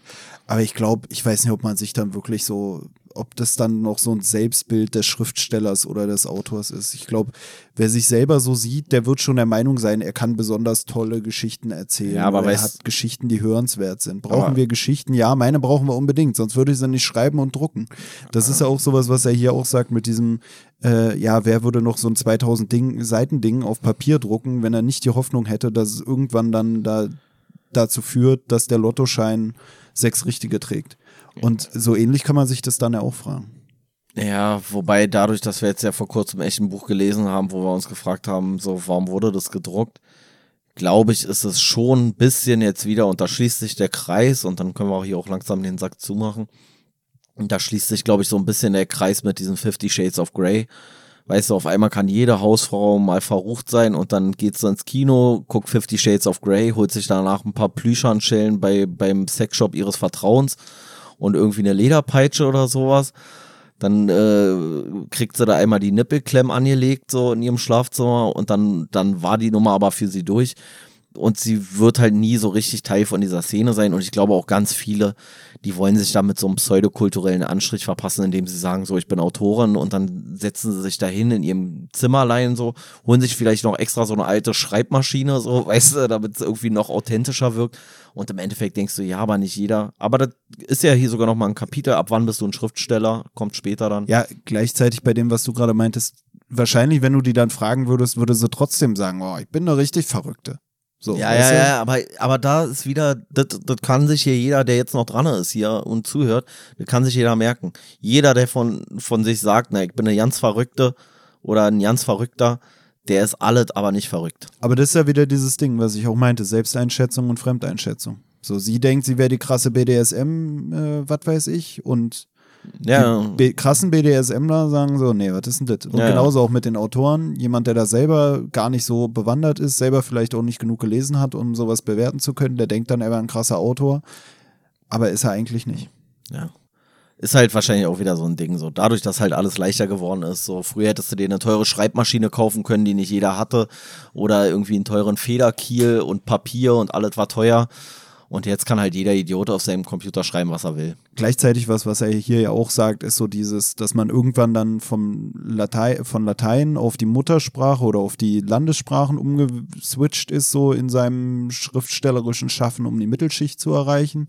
Mittlerweile ist halt auch das Ding, du kannst jeden Dödel wahrscheinlich erreichen. Man versucht an jeden Idioten irgendwie ein Buch zu verkaufen und dann hast du halt diese Katzenberger Kacke, so, die wahrscheinlich vor 200 Jahren hättest du so ein Buch vielleicht gar nicht gehabt oder vor 300, als nicht jeder lesen konnte. Ja. Und damit hast du dann halt auch Bücher, die eher dazu da sind, um irgendwie die Leute, die vielleicht wenig gebildet sind, vielleicht eigentlich nicht so das Literaturverständnis haben oder das Interesse abzugreifen, um damit dann mit plumper Unterhaltung die Leute zu füttern, so wie wir es mit unserem Podcast auch machen. Wir packen die Literatur in ein Gewand, welches lumpenhaft erscheint und ja, im Endeffekt machen wir es ja auch nicht anders. Nee. Ich meine, wir sind ja auch der Stümper Literaturpodcast, muss man eigentlich so sagen. Ne? Wir sind jetzt auch nicht der Literaturpodcast, wo man sagen würde, oh, das, äh, Ja, das, äh, da beziehen wir uns mal in der Uni-Vorlesung drauf. Da hat er nämlich gesagt, boah, das fand ich war schon eine krasse ja, Stelle. Ja, wobei ich glaube schon, dass der Unterschied ist, dass wir von Anfang an kein Literaturpodcast im Sinne des Feuilleton machen wollten, während ich schon glaube, dass die meisten Leute, die ein Buch schreiben, denken, dass sie ein gutes Buch geschrieben haben, selbst wenn das Buch absolute Grütze ist. Aber Ja, das denke ich mir ja auch. Hatten wir ja auch schon mal drüber geredet. Es gibt ja auch Leute, die machen dann bewusst irgendwie schlechte Computerspiele, wo du dich dann aber auch wieder fragst, wie schlecht ist ein Computerspiel, welches bewusst schlecht entwickelt wurde. Und genauso ist es halt auch mit Literatur. Ich habe dir auch gesagt, vielleicht könnte man sogar mit einem Buch, was richtig schlecht ist und man macht sich drüber lustig, dafür sorgen, dass das Buch dann wieder Kult wird. Aber der zweite Teil wird der dann noch Kult werden, wenn man ihn mit diesem Bewusstsein schreibt, dass es ein scheiß Buch ist. Na, ich, Aber- glaub, ich glaube, um nochmal kurz eine Referenz an die Filmindustrie zu geben, ich glaube, von Sharknado gibt es inzwischen den dritten Teil oder sowas. Also manchmal funktioniert es tatsächlich, den Trash irgendwie über mehrere Generationen weiter äh, zu boosten. Aber ist auch real. Ähm, ja, war ein interessanter Einblick hier, fand ich erstmal. Ich fand es auch viel weniger pathetisch, als ich es erwartet habe, muss ich sagen. Also ich habe gedacht, so, der haut mir richtig um die Ohren, dass ich noch mehr lesen muss und noch mehr und sonst ein schlechter Mensch bin. Gar nicht so der Fall gewesen. Die verbleibenden drei Abschnitte werden wir jetzt hier immer so peu à peu uns irgendwie mal durchackern und dann kommen die irgendwann. Ja. Da haben wir, glaube ich, für heute erstmal alles gesagt. Ähm, wir wünschen euch einen schönen Feierabend oder ein schönes Wochenende, wann auch immer, oder einen äh, entspannten Arbeitstag. Bleibt stabil. Eure stabile Seitenlage. Auf Instagram erreichbar unter stabile-seitenlage-podcast.